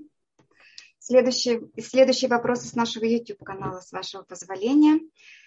Алексей нам пишет. Рав Даниэль, в контексте мнения Раб, Раби Игуда Олеви и Рамбама, то как же тогда народ мог выйти на уровень пророчества, чтобы увидеть доказательства пророчества Маше? Ведь народ не был сто процентов чистым и стремящимся к Всевышнему. Получается, что было именно движение от Всевышнего к человеку. Это уже прямой принцип милосердия Всевышнего. Это замечательный вопрос. Замечательный вопрос. Рамбам посвятил много ну, скажем, там несколько строк своей книги, там абзац, по-моему, посвятил ответу на этот вопрос, потому что этот вопрос мешал Рамбаму, когда он писал концепцию своей книги Мурена Вухим, так что вопрос замечательный. Э, ответ, ну, опять же, я не хочу сейчас в это входить, э, есть несколько уровней. Не просто нет то, что пророчество, а несколько уровней там, от очевидного факта до сновидения, до пророчества, там или 10, или 11 уровней, по-моему, если я не ошибаюсь, там Рамбам перечисляет э, уровни вот этого вот между просто очевидной информацией и пророчеством. Еврейский народ в то время находился на уровне, скажем так, очевидном, очевидности и так далее. Это не было стопроцентное пророчество, то самое пророчество, которым достиг, которое достиг, достигли пророки но это было что-то очевидное, что-то яс, ясное, не знаю даже, как это сказать на русском языке, ясновидное, не знаю, как это сказать, очевидное, но это не уровень пророчества. Вопрос сам замечательный. Рамбам э, долго, много усилий посвящает для того, чтобы ответить на этот вопрос, потому что он ему не давал спать. Так что человек задал хороший вопрос. Да. Но ответ, как я уже сказал, ответ заключается в том, что это было не такое пророчество, это было, как сказать, определенный ниж, нижний уровень очевидного постижения, но не само пророчество. Спасибо, Рав Даниэль. Анна, у вас открыт микрофон. Шалом, Рав Даниэль, спасибо большое за ваши уроки. Вопрос, у меня два вопроса. Первый вопрос на уроке вы сказали, что какой-то, ну, я не дословно цитирую, но смысл. А, в какой-то момент Творец решил создать мир. Мы не знаем почему и что значит решил. А, значит, верно ли утверждение, что а, творению предшествовала Тара, как, так как она чертеж мира. И второе утверждение а, Балятания, что творению предшествовало сотворение душ евреев. И как это согласуется а, с Рамбамом? Это первый вопрос. И mm-hmm. второй вопрос. А, тоже по теме урока вы говорили о пророчестве, о пророках. Вот э, сколько насколько мне известно, познание, конечно, минимальное, а, пророки и еврейский народ всегда конфликты, всегда это тяжело, потому что действительно как вы сказали, мы понимаем, что человек, который вышел за рамки нашего восприятия, он конфликтует, и тяжелая жизнь у пророков из-за этого. А, верно ли утверждение, но ну, это как не утверждение, это на самом деле вопрос. Верно ли, что Машех же ведь тоже будет пророком, и он сможет как или нас дотянуть, или, ну, в общем, не будет же конфликта с Машехом. Вот мой воп- два вопроса. Спасибо. Да, спасибо вам за вопросы. Сегодня у нас попадаются очень хорошие вопросы, один за другим прям. Э, смотрите, первый вопрос, э, надо понять, я на прошлом уроке разбирал о том, что есть разница между Торой и наукой. Наука говорит нам о том, что происходит практически, да, то есть о практическом нашем мире, какие взаимосвязи между разными частицами, какие взаимосвязи между разными, там, не знаю, носителями энергии и так далее, и так далее. То есть это, этим занимается наука, как, что и где происходит.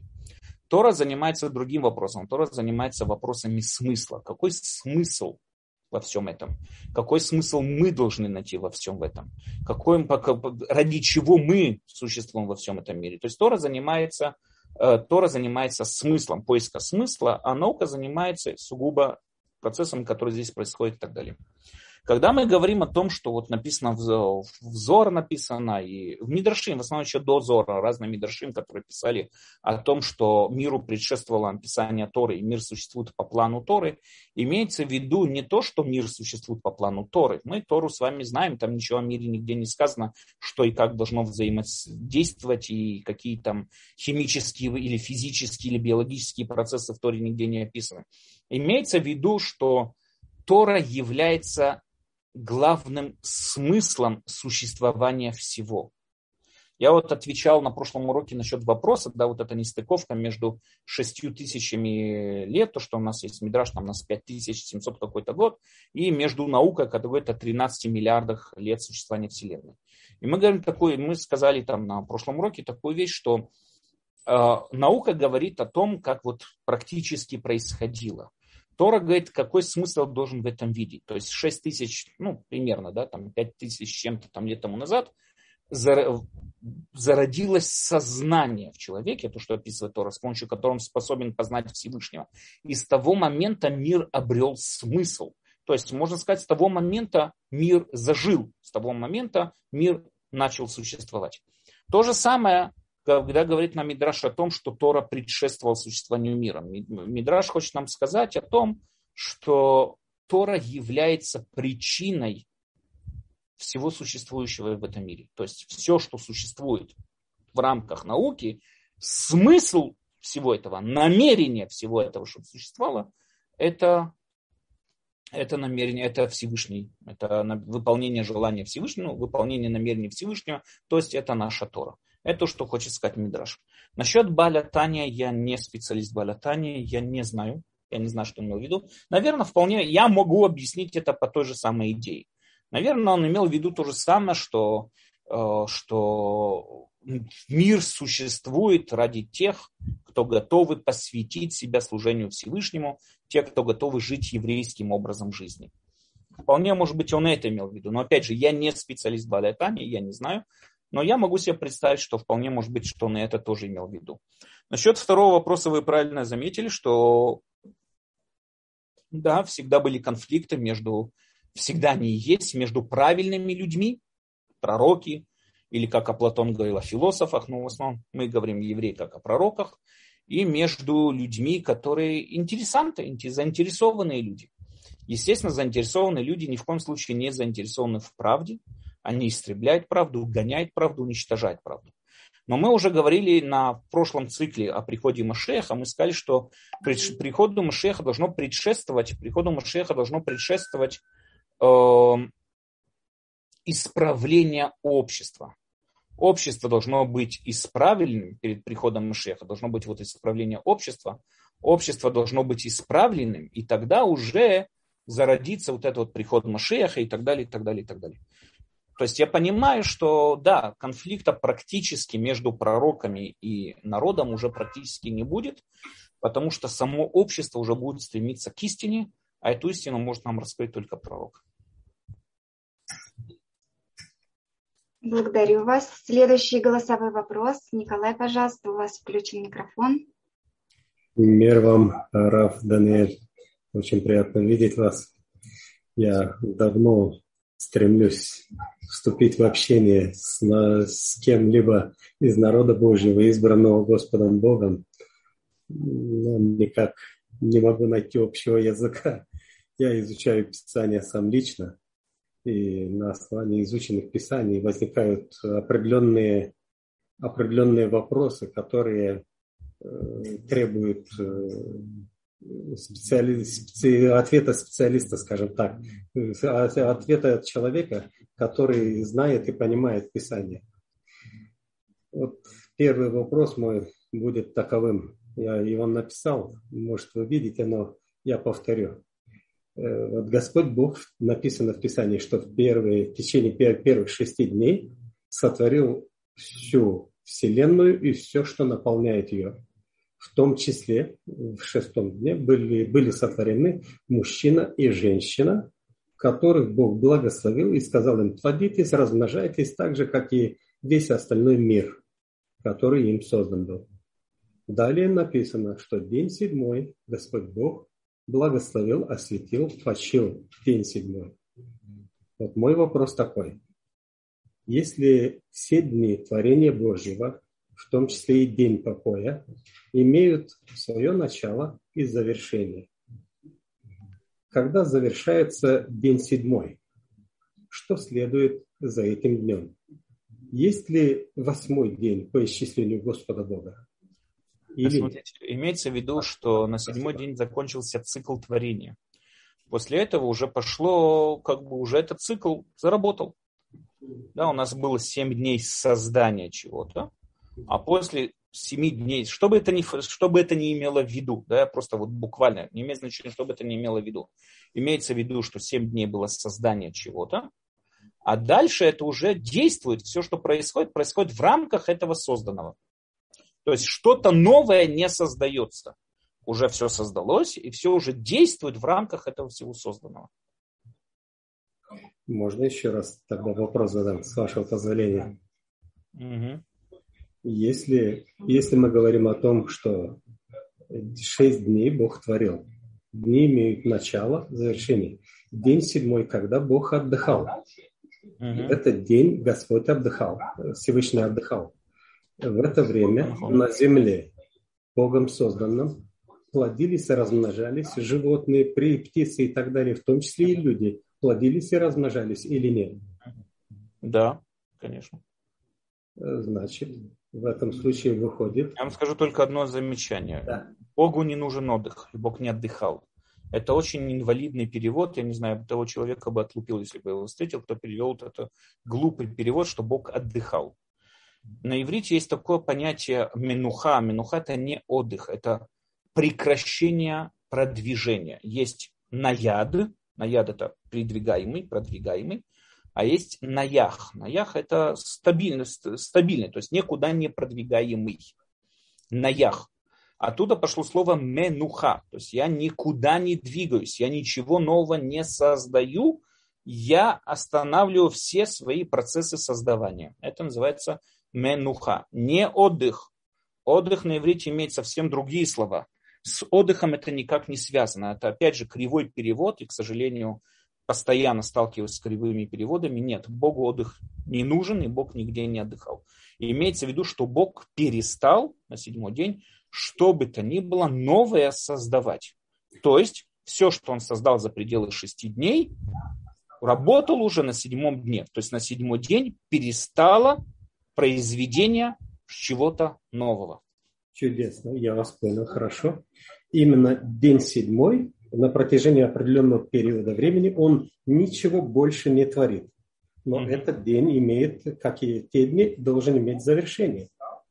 Вот а вопрос мой такой, именно вот завершается ли в исчислении Всевышнего вот этот седьмой день, он имеет свое завершение? Ведь день седьмой, как вы сейчас утвердили, Бог э, Всевышний ничего не делает. Вот остановился и все. А день По-простому, если мы скажем, что это день седьмой, да, он, он длится до, наш, до, до сих пор, он будет длиться до сих пор. То есть нет. Седьмой день, вот прекращение чего бы то ни было нового создаваться, прекратилось. И седьмой день это все, мы в седьмом дне, скажем тогда. Мы сейчас, по вашему мнению, в седьмом дне? Конечно. Но я имею в виду с точки зрения того, что ничего больше не создается. Сегодня ничего нового не создается. Все продолжает существовать в рамках всего того, что было создавалось шесть дней. Я был бы рад отдельно с вами пообщаться, если бы была возможность. Я был бы есть, наверное, безмерно рад. Телеграммы, да, там надо спросить Тиферет, где там есть телеграм, где-то должен приводиться, и можете мне написать вопрос, я при возможности обязательно отвечу. Благодарю вас сердечно. Буду рад, если мы сможем пообщаться. Просто у меня есть некоторые видения в этом вопросе, которые ну, не дают мне покоя, пока я не получу ответ. Я, я все ищу этот ответ.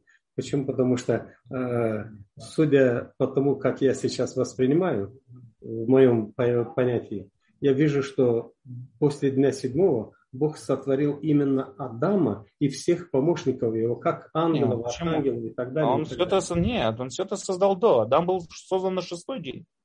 В седьмой дне больше ничего не создавалось. Писание об этом не говорит. Наш- В Писании я вижу немножко другую картину. Но это мое В Торе мнение. написано, что Бог, был- человек был создан на шестой день. Нет, в шестой день были сотворены мужчина и женщина, которых Бог благословил, осветил. И сказал, плодитесь, Ну, размножайтесь. Значит, уже человек был создан. И сказал, плодитесь и размножайтесь. Значит, когда человек плодится и размножается, это в тех самых рамках закона, закономерности, которые Бог со- создал в течение шести дней. Простите, тогда я еще раз задал вопрос такого характера. Вот когда Бог создает Адама, написано, Он его создал одного единственного, в единственном экземпляре. Мгм. Потом, потом, когда уже дал ему заповедь, чтобы он не трогал дерево жизни, Мгм. после этого он посмотрел на Адама, что ему грустно, и написано, что Бог создал ему помощников по Мгм. соответствию, обратите внимание на слова, по соответствию Адама. И когда Мгм. среди соответствующих Адаму творений трех видов птиц, зверей и скотов не нашлось подобного Адаму, тогда Господь Всевышний навел сон на человека и создал жену из ребра Смотрите, Только- я, вам скажу, да, я, я, я вам скажу такое, смотрите. Вы задаете очень хороший вопрос. По идее, это две разные повести, приводимые в Торе. Есть первая повесть, где человек был создан в течение шести дней. Вторая повесть, это вот это, э, то, что вы читали, вот это сад Эдемский и так далее. И так далее. Э, мы разбирали эти две повести. Есть у меня да, уроки на Ютубе, надо спросить, эфир сохраняется. Можете посмотреть там урок на Пурим не этого года, поз- пр- прошлого года, да, там, если вот вы зайдите в YouTube, вот надо знать, где там, что написать надо там, Даниэль Машальский, я не знаю, что там надо искать в YouTube, да, Да, Даниэль Машальский напишите, и напишите, я не помню, как урок называется, там про Амалека, что там врага надо знать в лицо, я точно не помню, как называется этот урок. Мы как раз разбирали две эти повести.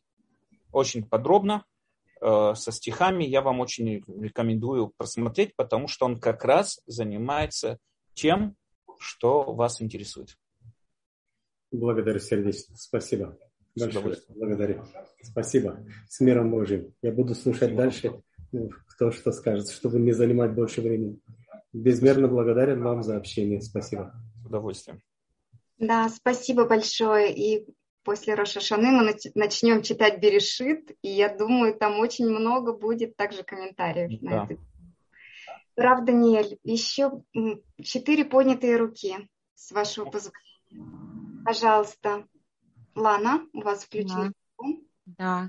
Добрый вечер. Я прошу прощения, я простуженная. Может, сейчас начну кашлять, не смогу договорить. Ну, попробую. Если это не я вас заразился, заразился Да, это вы меня заразили. Мы с вами в один день за- за- заразились. Я это же вам написала.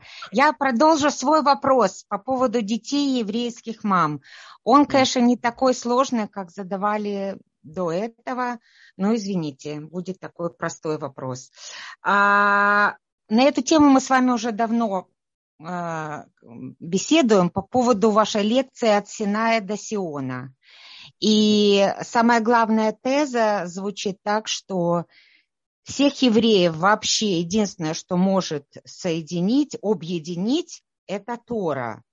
Но вот если задуматься, я знаю по своим друзьям, например, американские евреи, причем я возьму американские евреи не только иммигранты, которые, приехав в ту страну, становятся действительно американцами, они становятся прям патриотами, куда там. Теперь, если взять, например, российских евреев, я не говорю все, но российские евреи, они чувствуют себя, росси... они россияне, они абсолютно, эм, как бы это сказать так, они ментально россияне, они по менталитету россияне. Очень многие, не все. Если взять бельгийских евреев, например, которые родились там, они бельгийцы, и менталитет, эм, как бы сказать, вот, может быть, даже Израиля достаточно чужд. Тогда как же получается вот это ваша основная... Вопрос надо задать им. В свое время за, за этот вопрос задал Равшах. Может ли кто-то, у него было известное выступление, это где-то конец 80-х, Равшак когда-то да. сказал, лекция у него, не лекция, а такое выступление предвыборное у него было. Могут ли они объяснить по-настоящему, что их делает евреями? Они патриоты, скажу, они патриоты своего Нет, патриоты, государства. Хорошо, мне то что, что они патриоты. Патриоты да? чего? Патриоты чего? Иерусалимского Бейтара, футбольной команды, патриоты чего они? Они патриоты, э, они патриоты того государства, где они живут, тех, Я понимаю, да. Почему же тогда, что их, делает, что их делает евреем? Я вам скажу, смотрите, Угу. Вот когда мы с вами говорим а, о народе... то, что мама родила. Мама родила их делает. А, ну так беседа. Так, э, по идее, потом в дальнейшем они ассимулируются, будут выходить смешанные браки, от них практически ничего не останется. Они несчастные люди. Он мечтает быть Билл Гейтсом, но вот его мама подвела, и вот ему так плохо стало. Я не могу прийти и сказать, что это человек. Он, он случайно родившийся еврей, не знаю, там, случайно.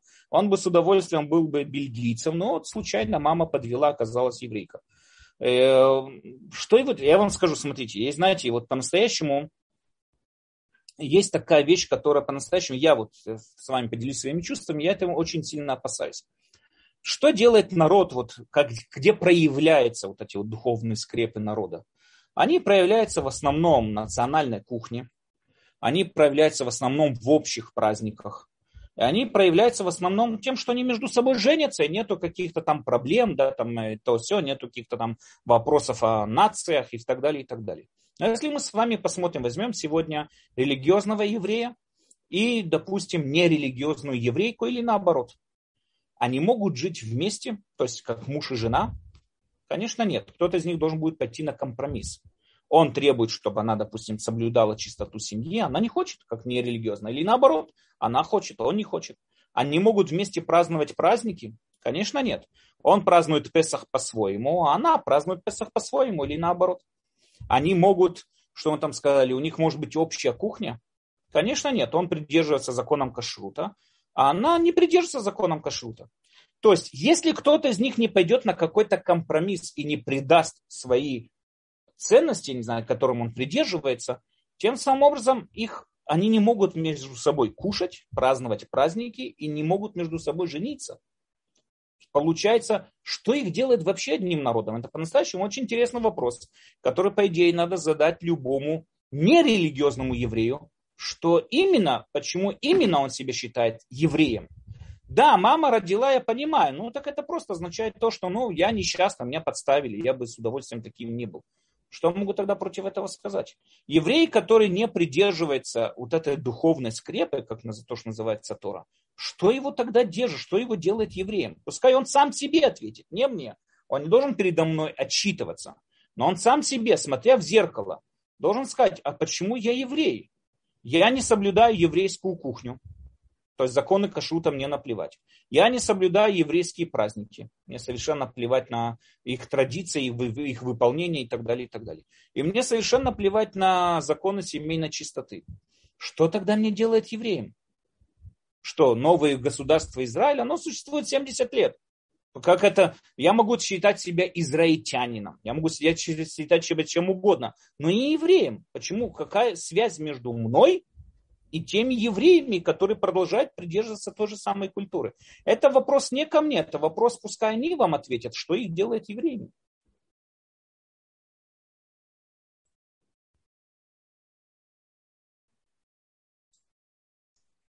Да, спасибо.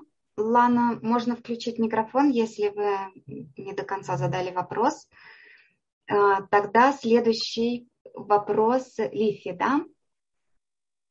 А вы меня отключили просто. А, вы кашляли? Я нет, я не отключал вас. А, нет, у меня тогда последнее это важно. Вы все время говорили, так почему же мой папа, дедушка и бабушка не рассказали мне о получении, получении Торы на горе Сина? Я так Если и не бы поняла. этого события не было, да. Да, так mm-hmm. они не рассказали. Не, я не говорю про ваших дедушек и бабушек.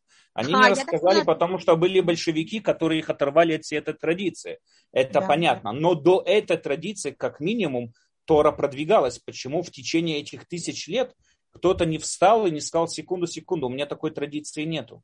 То есть, да, вы правы, конечно, последние 70 лет э, люди, которые жили среди большевиков, и кроме того, там всякие атеизмы, всякое такое, которое всплыло, новые волны, конечно, они отрывают нас от наших традиций, к сожалению, но я говорю, что до этого же понятно, что Тора существовала как минимум 200 лет назад, она существовала, 300 лет назад она да. существовала, 500 лет назад существовала. Мы видим да. книги, литературу того времени. Почему 500 лет назад или 700 лет назад никто не встал и не начал там ну, возмущаться, что у него не было вот такой вот традиции и так далее, и так далее. А, вы это имели в виду, потому что я как бы не поняла, вы много раз переговаривали про папу, дедушку и бабушку, Нет, мне да. никто ничего не рассказывал. Ну хорошо. Нет, это понятно, да, понятно, потому что наши, да, к сожалению, наши дедушки и бабушки, они мало что Пропустили. могут нам об этом рассказать. Да, да, да. Спасибо большое, спасибо, всего хорошего. Спасибо. Всего хорошего. Будьте здоровы. Э, благодарю.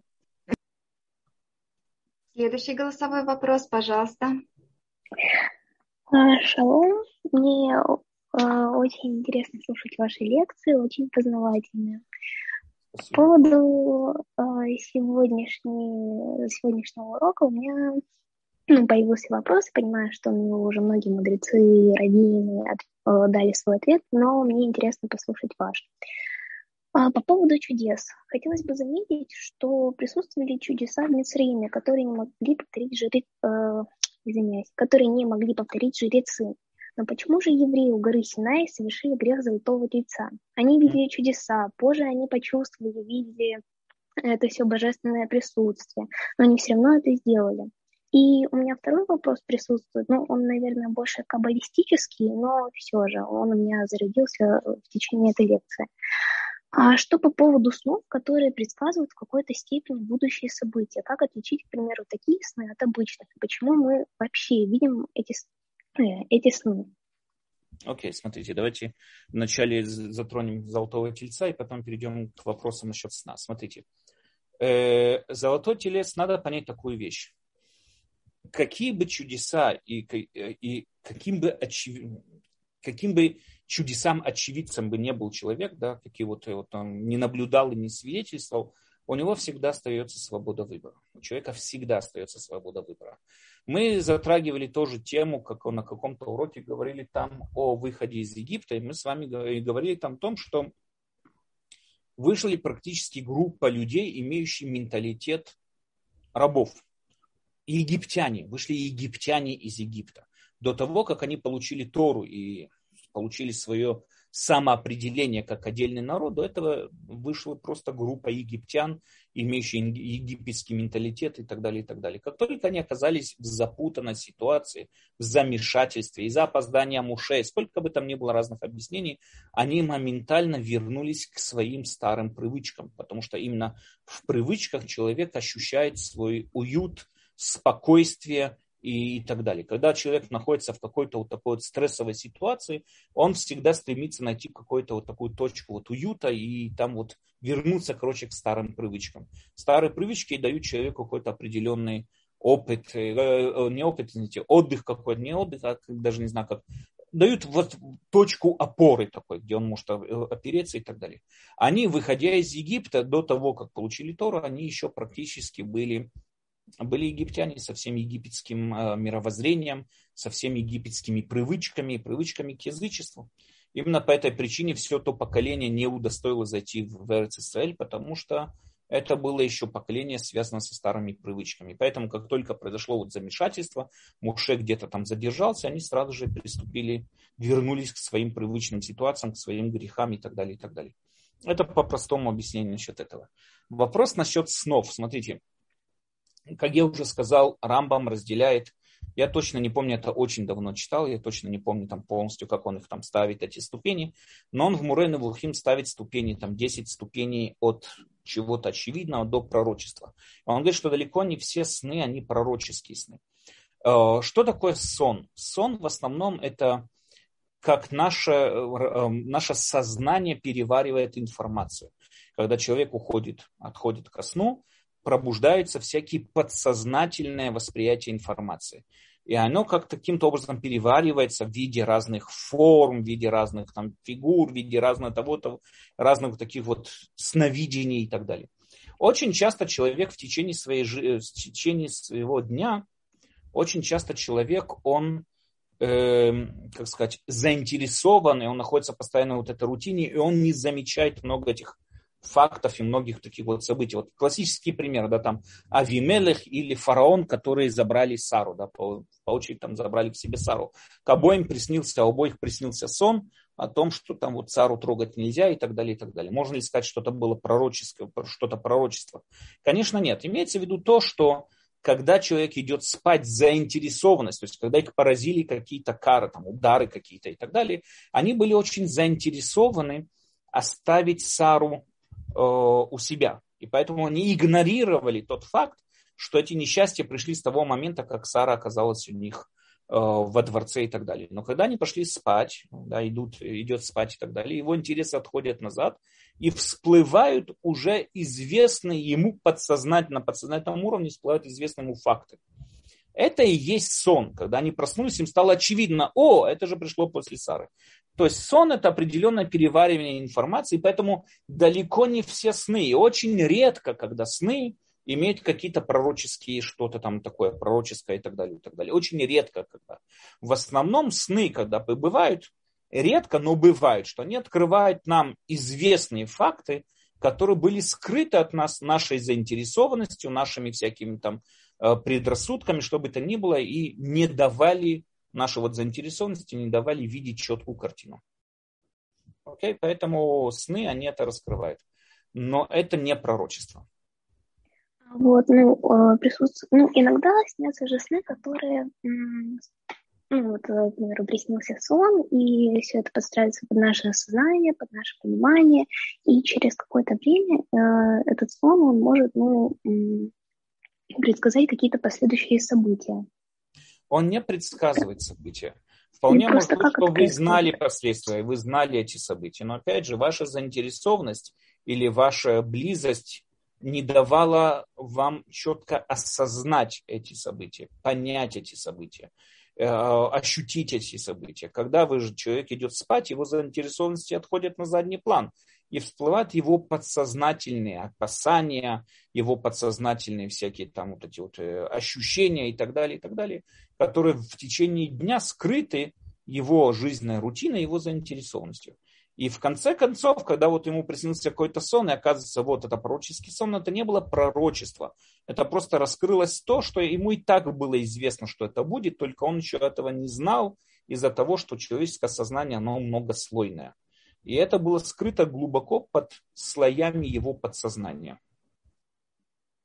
Хорошо, это спасибо. С удовольствием.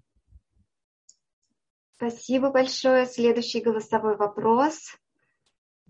Так, Ашер, пожалуйста, у вас включен микрофон. Так, если у Ашера не получается, Геннадий. Алло. А, получается. Да, я, я, я, я, я здесь. Меня слышно, да? Есть какие-то помехи, Ашер? У вас, я не знаю, это у вас, да? Ой, сейчас. Да.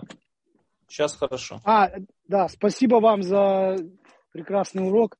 У меня, у меня, у меня, может быть, даже не вопрос, а вот мы говорили о чудесах, да, и женщина говорила, что вот э, кто-то ей приводит аргументы, что у нас то, тоже чудеса. А у меня как-то тоже были такие вопросы и от моих там коллег или что.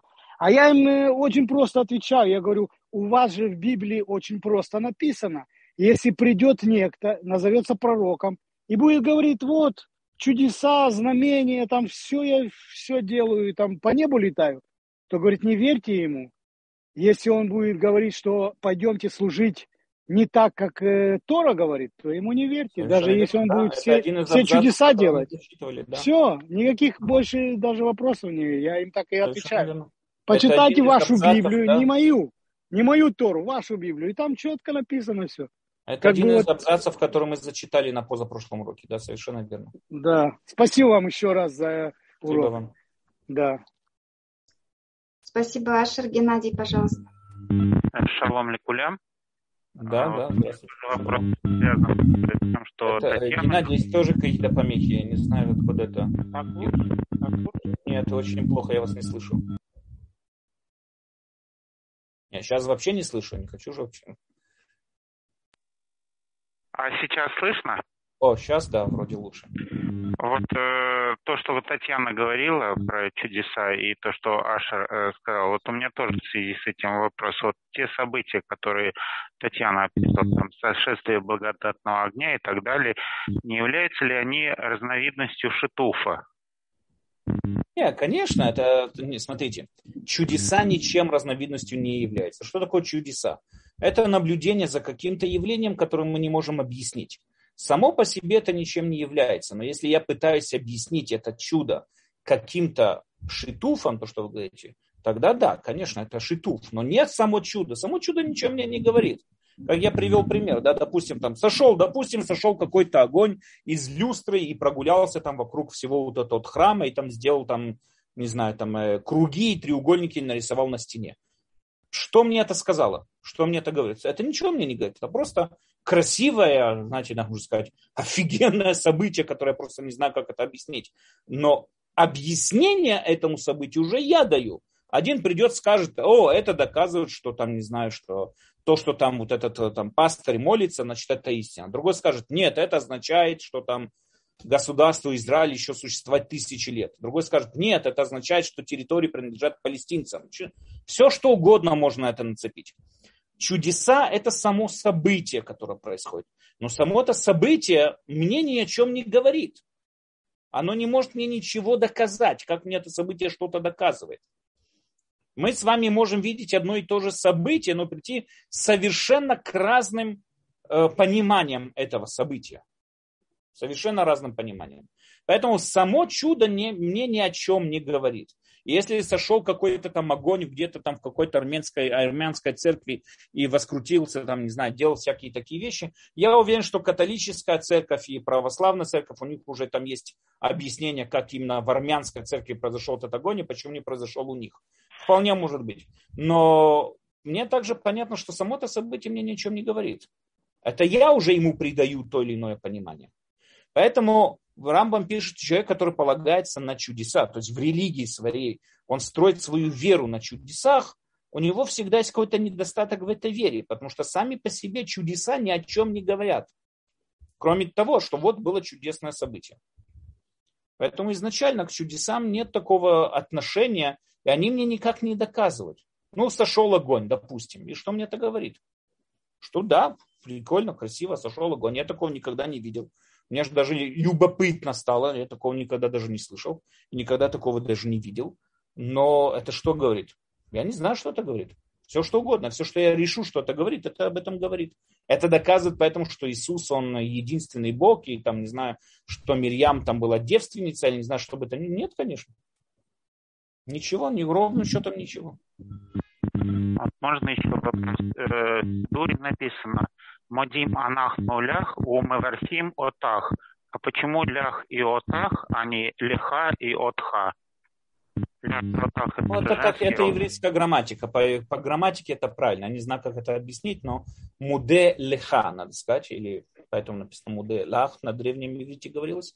Муде леха и мивархим отха. То есть это, это грамматика просто. Это, я не знаю, как это объяснить. Как бы это непереводимая грамматика. Это правильно, то есть с точки зрения грамматики правильно сказано. Следующий вопрос Малка. Спасибо большое, дорогой э, Квода Очень-очень интересный урок. Всегда получаю большое удовольствие. Я хотела сказать несколько... У меня эти вопросы вызвали у меня несколько замечаний. Во-первых, про сны. Я хочу сказать, вы же помните, вы же знаете все про таблицу Менделеева. Он знал mm. это, но только во сне он смог состроить э, э, стройную таблицу. Секунду, я вам это скажу приблизительно... только одно, да, одно замечание вам скажу. Видите, mm-hmm. это таблицы Менделеева. Э, дело в том, что до, до Менделеева были уже другие химики, выдающиеся, которые да, да, тоже да. думали об этой таблице. Только в чем проблема в них была? Почему он ее опубликовал, а они нет? Потому что в то время в этой таблице было очень много пустых полей. А химики были да. уверены, что уже все основы химии уже раскрыты. И поэтому, так как было очень много открытых полей, они были уверены, что это ошибка. Менделеев тоже, когда в поезде, как он описывали от его имени, то, что я читал, когда он придумал вот это, думал об этой таблице, он хотел от нее, от нее отказаться, потому что ну, очень много пустых полей. А химики да. утверждали, что они уже все основы химии раскрыты перед ними и так далее. Фундамент, э, фундаментальные эти основы. Но когда он пошел спать, он нас пришел к этой идее во сне. То есть, когда отошли в сторону все его интересы, он осознал истинность этого. Да, поэтому, когда мы учим стихотворение, мы его учим перед сном чтобы ага. лучше запомнить. Совершенно верно, да. Вот. И второй вопрос я хотела сказать по поводу, еще несколько э, комментариев. Вопрос по поводу евреев, которые патриоты других стран и прочее. И я хочу сказать, что евреи всегда, им нужна какая-то идея. Это наша натура, так Всевышний нам сделал. Поэтому, поэтому, но евреи отличаются тем, что у нас есть потенциал. Об этом знают все, кто стали болеть чува. Мы были патриотами чего-то, и вдруг нам Всевышний сделал чудо, что мы увидели то, что на самом деле происходит. И, и, и у других народов тоже есть, но в меньшей степени, я думаю, потому что есть, конечно, геры, но... Но это зависит от культуры больше, чем от народов, потому что э, я не думаю, что это раздел, то есть у каждого человека есть такая возможность. Но вы правильно заметили, что еврейская культура, выработанная вокруг Торы, оценит идеи а не какие-то там действия, а именно идеи. Поэтому и принято, вот как выработана была еврейская культура, да, это принимать идеи, быть патриотами этих идей, проявлять верность этим идеям. Совершенно верно, да. да. То, то есть на самом деле э, у нас э, есть, есть возможность, я лично не знаю, но я считаю, что Всевышний не отпустит наш народ так просто, и нам всем, кто патриоты каких-то других стран, придется за это получить ну, как-то, грубо говоря, немножко по, по, по нашему еврейскому носу. Знаете, я когда-то читал, я когда-то читал э, э, отчет мандатурной полиции в британской, да, когда до того, как было да, государство да, Израиль, здесь был британский мандат. Да, да, да, и они да, разбирали, да. это очень смешно, но они разбирали э, драку, которая произошла э, в одном из э, баров в Тель-Авиве, между евреями, которые служили за Австро-Венгрию в Первую мировую, и евреями, которые служили за Британию в Первую мировую. То есть это дошло до того, что они дошло до... То есть, понимаете, это евреи, там он офицер австро-венгерской армии, а другой был офицер немецкой армии.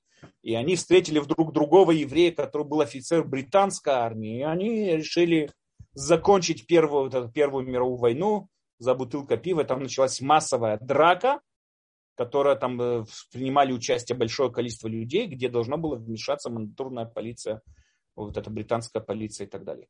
Да, к сожалению, евреи ищут замены своим идеям, и они их находят в разных других идеях. Но это все, к сожалению, это не то. Да, большое спасибо. И, и по, поводу, по поводу чудес, э, я, мне мои раввины сказали – что э, на сегодняшний момент э, наша э, возможность спорить с христианами не настолько большая, поэтому на, нам советуют не вступать в споры и общение с христианами, я потому что мы... считаю, что не надо это... вступать в споры, это сто процентов. Да, Только да, это не поэтому... имеет отношения одно к другому, это отношение да. к другому. Я не говорю, кто... Смотрите, если придет христианин и начнет мне что-то доказывать из это одно. Но когда он мне начинает рассказать о чудесах, так, извините, чудеса сами по себе ничего нам не доказывают, потому что чудеса это просто событие, которое было. Я и вы идем по улице и увидели, как раскрылось небо и упала там корова, не знаю, или там упала молния, или не знаю что. Произошло что-то, ангел спустился с небес и там написал граффити, там, не знаю, нет войне на стене, и все, и улетел. Что это говорит нам? Что это чудо пришло нам сказать? Я не знаю. Мы можем придать этому разные, э, не знаю, там, описание, каждый может думать одно, о всем, чем угодно. Потому что чудо само по себе ничего не говорит, ничего не доказывает. Любое чудесное событие я могу объяснить так, как оно подходит мне. Это надо понять эту вещь. Поэтому говорит Рабьесиф Альбу, что человек не должен в своей вере основывать свою веру на чудесах.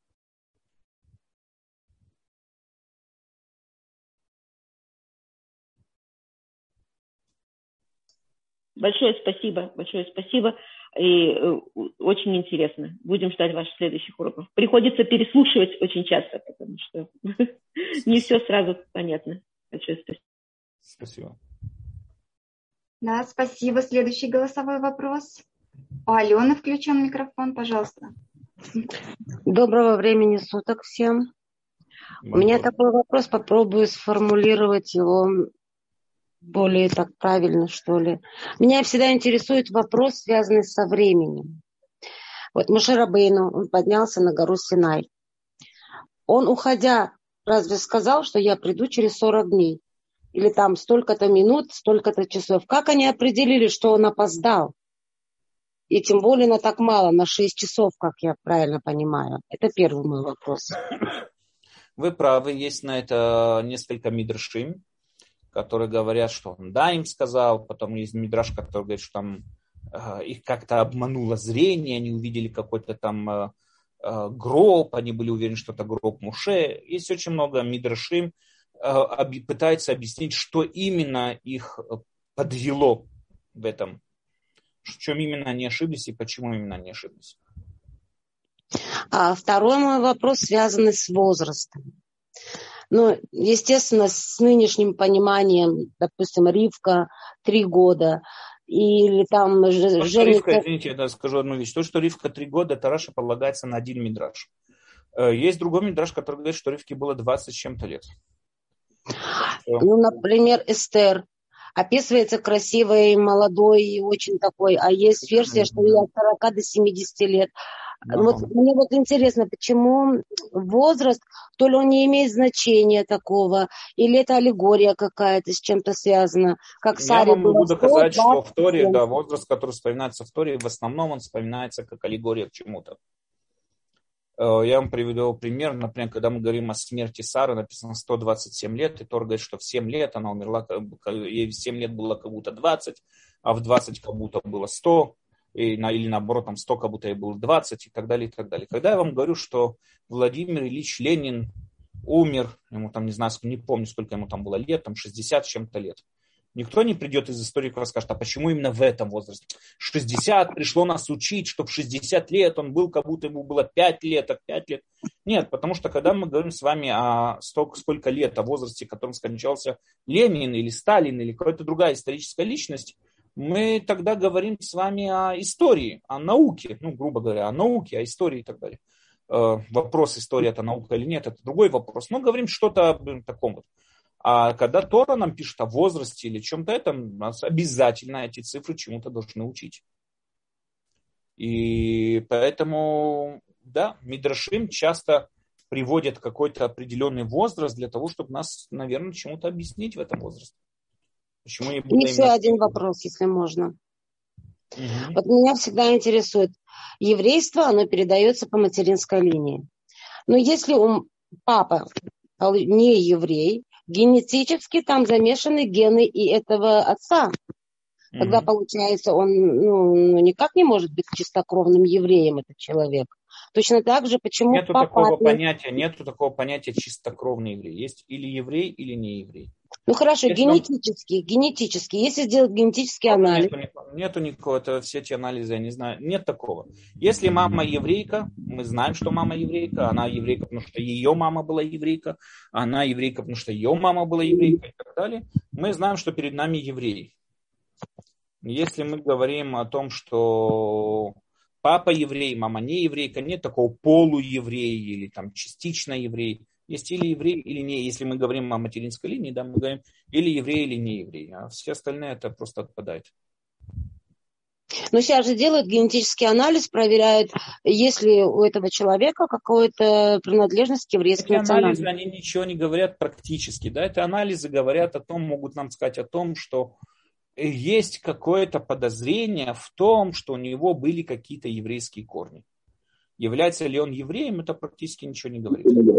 То есть, если я вам приведу, если кто-то принесет какой-то там, не знаю, документ э, в Равинат о том, что вот он еврей, потому что его там анализ ДНК такое показал, это не будет приниматься.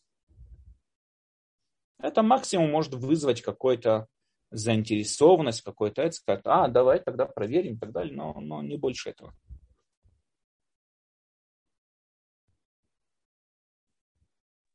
Огромное спасибо вам. С удовольствием. Всегда с удовольствием слушаю ваши уроки. Спасибо. Спасибо, Алена. Рав Даниэль, так, у нас были еще вопросы незаданные. Ирина, вы задавали свой вопрос или вы уже по второму кругу? Э, нет, я написала, чтобы не занимать время, но раз уже не успели прочитать, я могу его быстренько прочитать. Пожалуйста. Да, надеюсь, я его найду сейчас. Да, а, да собственно, уже столько было сказано. Ну, а, вот э, религии, которые возник, возникли Э, от одного, так сказать, свидетеля вот чуда или какого-то там явления, они смогли так распространиться и нанести такой вред иудаизму, евреям, евреям, которые были миллионами, э, ну вот, как мы знаем, два миллиона были свидетелями дарования Торы. Вот зачем, зачем это надо было и как бы зачем, почему Всевышний это, ну, скажем, допустил или дал этому... Всевышний не допускал добро. ничего, у человека всегда да. есть свобода выбора. Это надо ну понять. вот почему это вот такой вот, ну вот первая часть вопроса, что как это от одного они не то что уравнялись, ну, как бы, да, по количеству людей, которые были, которые вовлечены, скажем, там, евреи, там, или христиане, и мусульмане, но еще и все было построено на том, чтобы нанести вред, там, уничтожить, там, и, в общем, все, все что только можно, а произошло еще это. Дело в том, что ну, две монотеистические религии, да, вот эти вот, э, ислам и христианство, они видят себя продолжением еврейства. То есть, как бы, они должны быть те, кто заменят еврейство. Но как можно заменить еврейство, если еврейство процветает? Посмотрите на еврейскую кни- книжный шкаф. Ну, он только начал процветать после разрушения храма. Посмотрите, сколько книг, как Тора расширилась и так далее. Поэтому единственная их была возможность оправдать свое существование, это, естественно, уничтожать, притеснять, презирать, оскорблять, обзывать и так далее, и так далее. Этим угу. они занимались, этим они занимались. То есть, как бы, да. то есть, как бы, когда мы кто-то хочет, э, как говорится, тот, кто там второй или третий, то есть, чтобы стать первым, надо, ну, как говорится, уничтожить первоисточник. То есть, что мы наблюдаем. Если, я, если приходит религия, говорит, что я заменяю еврейство, ну так как минимум еврейство должно не существовать, чтобы его заменить. А ну, когда еврейство процветает вовсю, и посмотрите, сколько книг, литературы, и философии, и писания, и законы, и, и Талмуд, и Мишна, и этого уму непостижимо, сколько еврейское, еврейский книжный шкаф какие, ломится от книг, и пишется, и пишется. Еврейство только продвигается и существует. Для этого, это, да, это чтобы да. оправдать свое существование, надо каким-то образом его уничтожить. Да, да, это да. Спасибо. Спасибо, Ирина. Дорогие уважаемые участники, мы встречаемся с Равом Даниэлем на следующей неделе. Помните об этом. Каждый вторник мы встречаемся в 22.00. Э, Рав Даниэль, с вашего позволения, дополнение вопроса с, э, с канала YouTube. Угу. Еще кто не успел задать, тот с вашего разрешения только могу. С вашего разрешения. Нам пишет Алексей, который задал вот два первых вопроса. Рав Даниэль, как тогда этот уровень пророчества у народа смог выдержать испытание временем? Ведь мы видим, что после Синайского откровения народ не слушал пророков. Нахон, это хорошее. Я вам скажу в общем, да, это очень интересный факт, который, если заметим, он прям удивительный факт. Да, все то время, что были чудеса, которые написаны в Танахе, все то время, что существовали пророки, еврейский народ грешил налево и направо. Ну, посмотрите, только откройте книгу Танах и посмотрите, согрешил и согрешил, и массово переходили в другие религии, в другие веры и так далее, и так далее. Но именно в тот момент, когда прекратились чудеса, и когда прекратилось пророчество, да, вот э, в период там между первым и вторым храмом, именно тогда евреи проявили свою максимальную верность Всевышнему мы уже перестали видеть вот это вот массовые переходы в другую религию. Смотрите, по какой причине был разрушен первый храм? Язычество, прелюбодействие и проливание крови. Да, три самых страшных греха, которые можно себе представить, написаны в Торе. Прошло там столько-то лет, там, не знаю, да, там до существования, до там, 70 лет изгнания в Вавилонии, пока был сформирован храм и так далее. И второй храм был разрушен уже совсем по другой причине, из-за того, что была ненависть среди евреев. но никто не нарушал три вот эти вот заповеди Торы, без пророков, без ничего. Несмотря на то, что там даже когда была вот попытка Калигулы занести статую в храм и поднялся весь народ на восстание против Римской империи. Потом, когда было вот это вот большое восстание. Потом мы видим все вот эти вот изгнания, истребления. Постоянно еврейский народ проявлял постоянную верность Всевышнему в самые темные дни своего существования, наоборот, именно тогда, когда не было пророков и когда не было чудес. Я думаю, если посмотреть так, знаете, это похоже на то, что, знаете, когда отец учит ребенка кататься на велосипеде. Он его вначале поддерживает, да, толкает его, вместе с ним бежит, бежит, бежит. Сын крутит педали, довольный по шее и так далее. А потом отец отпускает велосипед, и сын должен проехать один. И вот этот вот момент, когда сын едет один, именно тогда он и научился пользоваться велосипедом. То же самое и здесь. Все то время, что еврейский народ, он был как бы, ну, скажем так, жил в рамках чудес и пророчества, все это время он, все это время он был зависим от Всевышнего, он был слабый. Но как только оказался один-один, то есть самостоятельном вот этом вот положении, именно тогда он и начал проявлять абсолютную верность по отношению к Всевышнему. Именно тогда он и был верный Всевышнему. Э, как он прожил это временем? Он прожил это временем, потому что вера в Тору продолжала существовать, и всегда было вот это непрерывное звено, даже когда массы переходили в другие веры, все равно оставалось вот это вот непрерывное звено передачи Торы из поколения в поколение и так далее, и так далее. Эта передача, она была вечно, неизменима. Спасибо, Рав Даниэль. Следующий вопрос. У нас есть рубрика «Вопросы и ответы». Также в Zoom охватим и это. Уважаемый Рав, вы сказали, что нельзя подделать национальную память, но самаритяне, например, искренне поверили, что они происходят от евреев, а не потомки переселенных ассирийцами народов. Вполне может быть. Почему нет? Они знаете, спартанцы верили, что они порождены землей Спарта. Они как бы как урожай, порожденный с земли Спарты, поэтому Спарта, это спартанцы или афинцы, я не помню, кто-то из них в это глубоко верил, что они вот порождены прямо вот от земли, они родились землей, как пшеница. Вполне может быть, многие могут верить в разные вещи, никто с этим не спорит. И вокруг этих вер могло сплотиться то или иное как бы, ценность, в которую глубоко верит народ. Вполне может быть такая вещь тоже. Эм, но это, да, то есть самаритяне, вы правильно говорите, что самаритяне, э, как минимум, современные самаритяне утверждают о своей коренности, корен, вот это коренном происхождении от евреев, а не мы, мол, мы как бы евреи, не, не евреи, мы выдуманные евреи, а вот они вот именно настоящие евреи и так далее, и так далее. Не знаю. Да, наверное, они в этом утверждают, наверное, они в это верят. Лана, пожалуйста, мы уже слышим, что вы покашливаете. Ой, извините, пожалуйста, я не знала.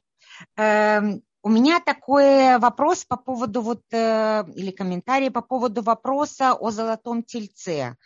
Вы сказали, что вы от них хотите? Они еще были, в общем-то, египтянами, и они еще были в этом менталитете, и вот поэтому... Я не сказал, что вы от них хотите, они виноваты, я не сказал, что... Нет, что так вы же даже не знаете, к чем я закончу.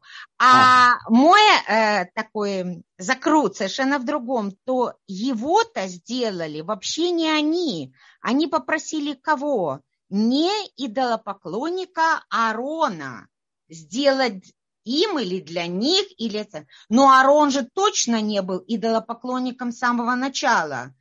Вопрос Конечно. заключается да. в том, не в том, почему даже он это сделал, а почему же его не покарали. Вот его не покарал Всевышний, а потом его сыновей несчастных за то, что они пересекли только определенную черту, взял и убил сразу двоих.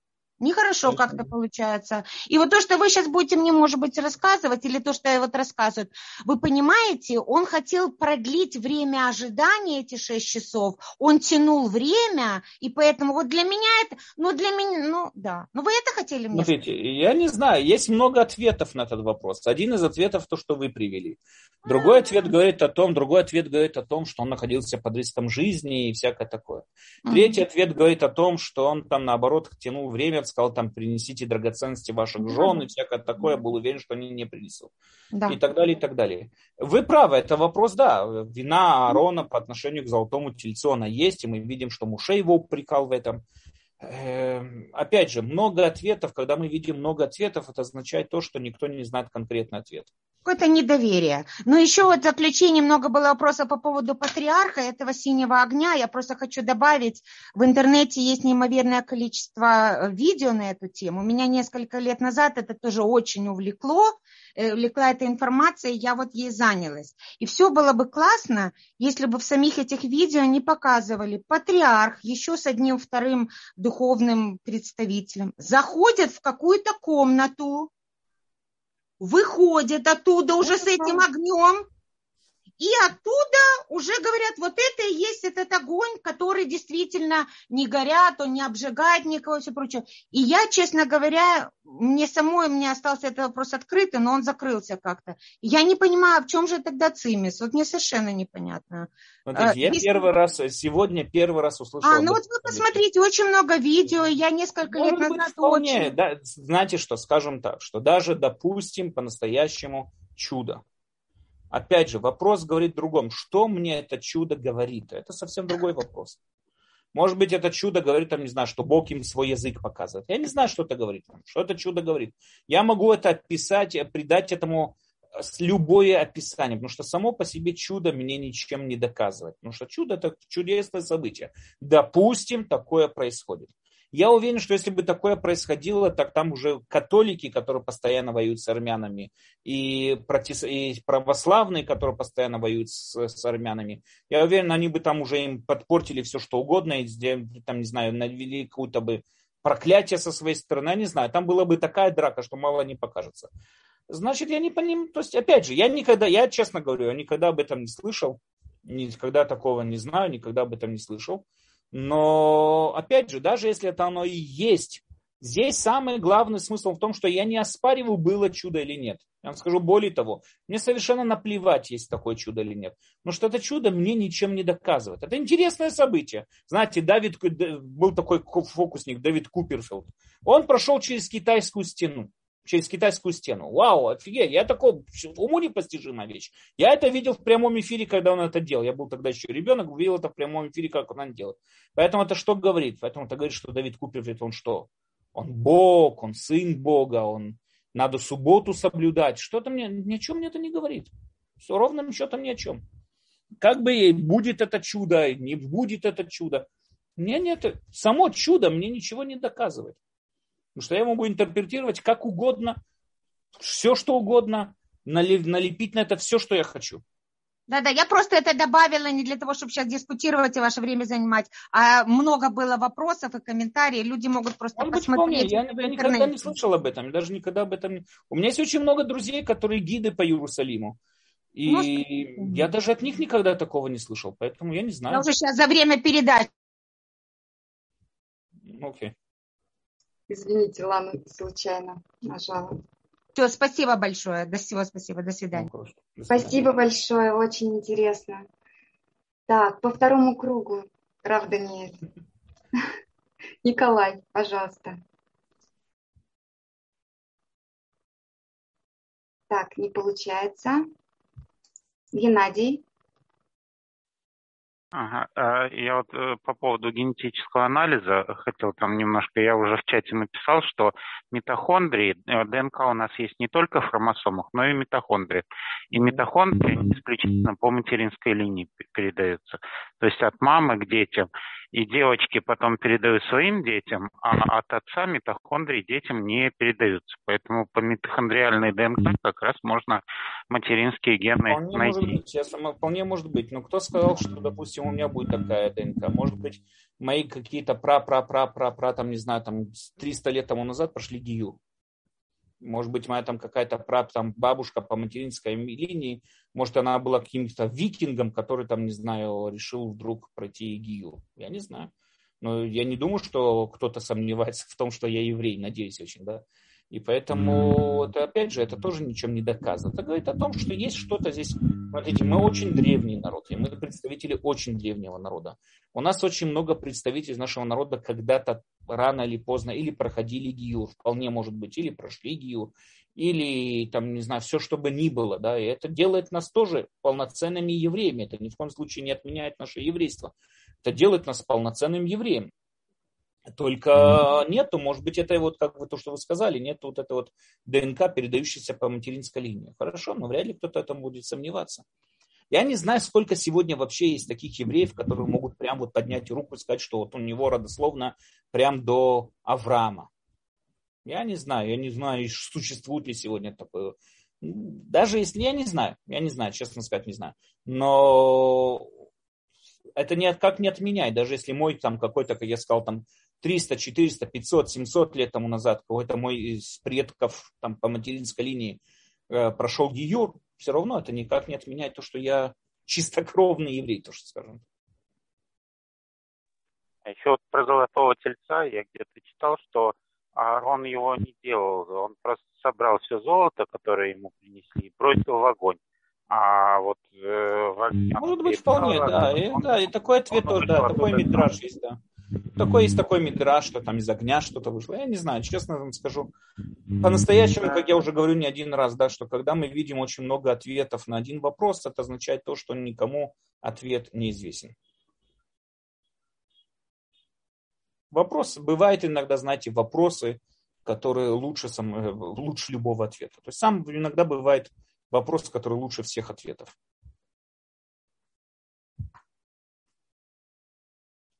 Спасибо, Рав Даниэль.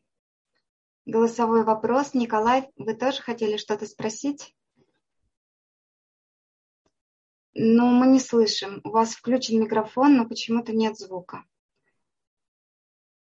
Рав Даниэль, с вашего позволения, всех приглашаем в следующий вторник, 22.00, на ваш урок. Без ратушем, да, без ратушем. Продолжим развивать эту тему.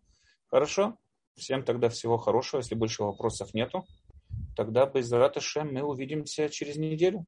Всего всем хорошего и шавотов. Хорошей недели всем. Шавуатов. Спасибо огромное.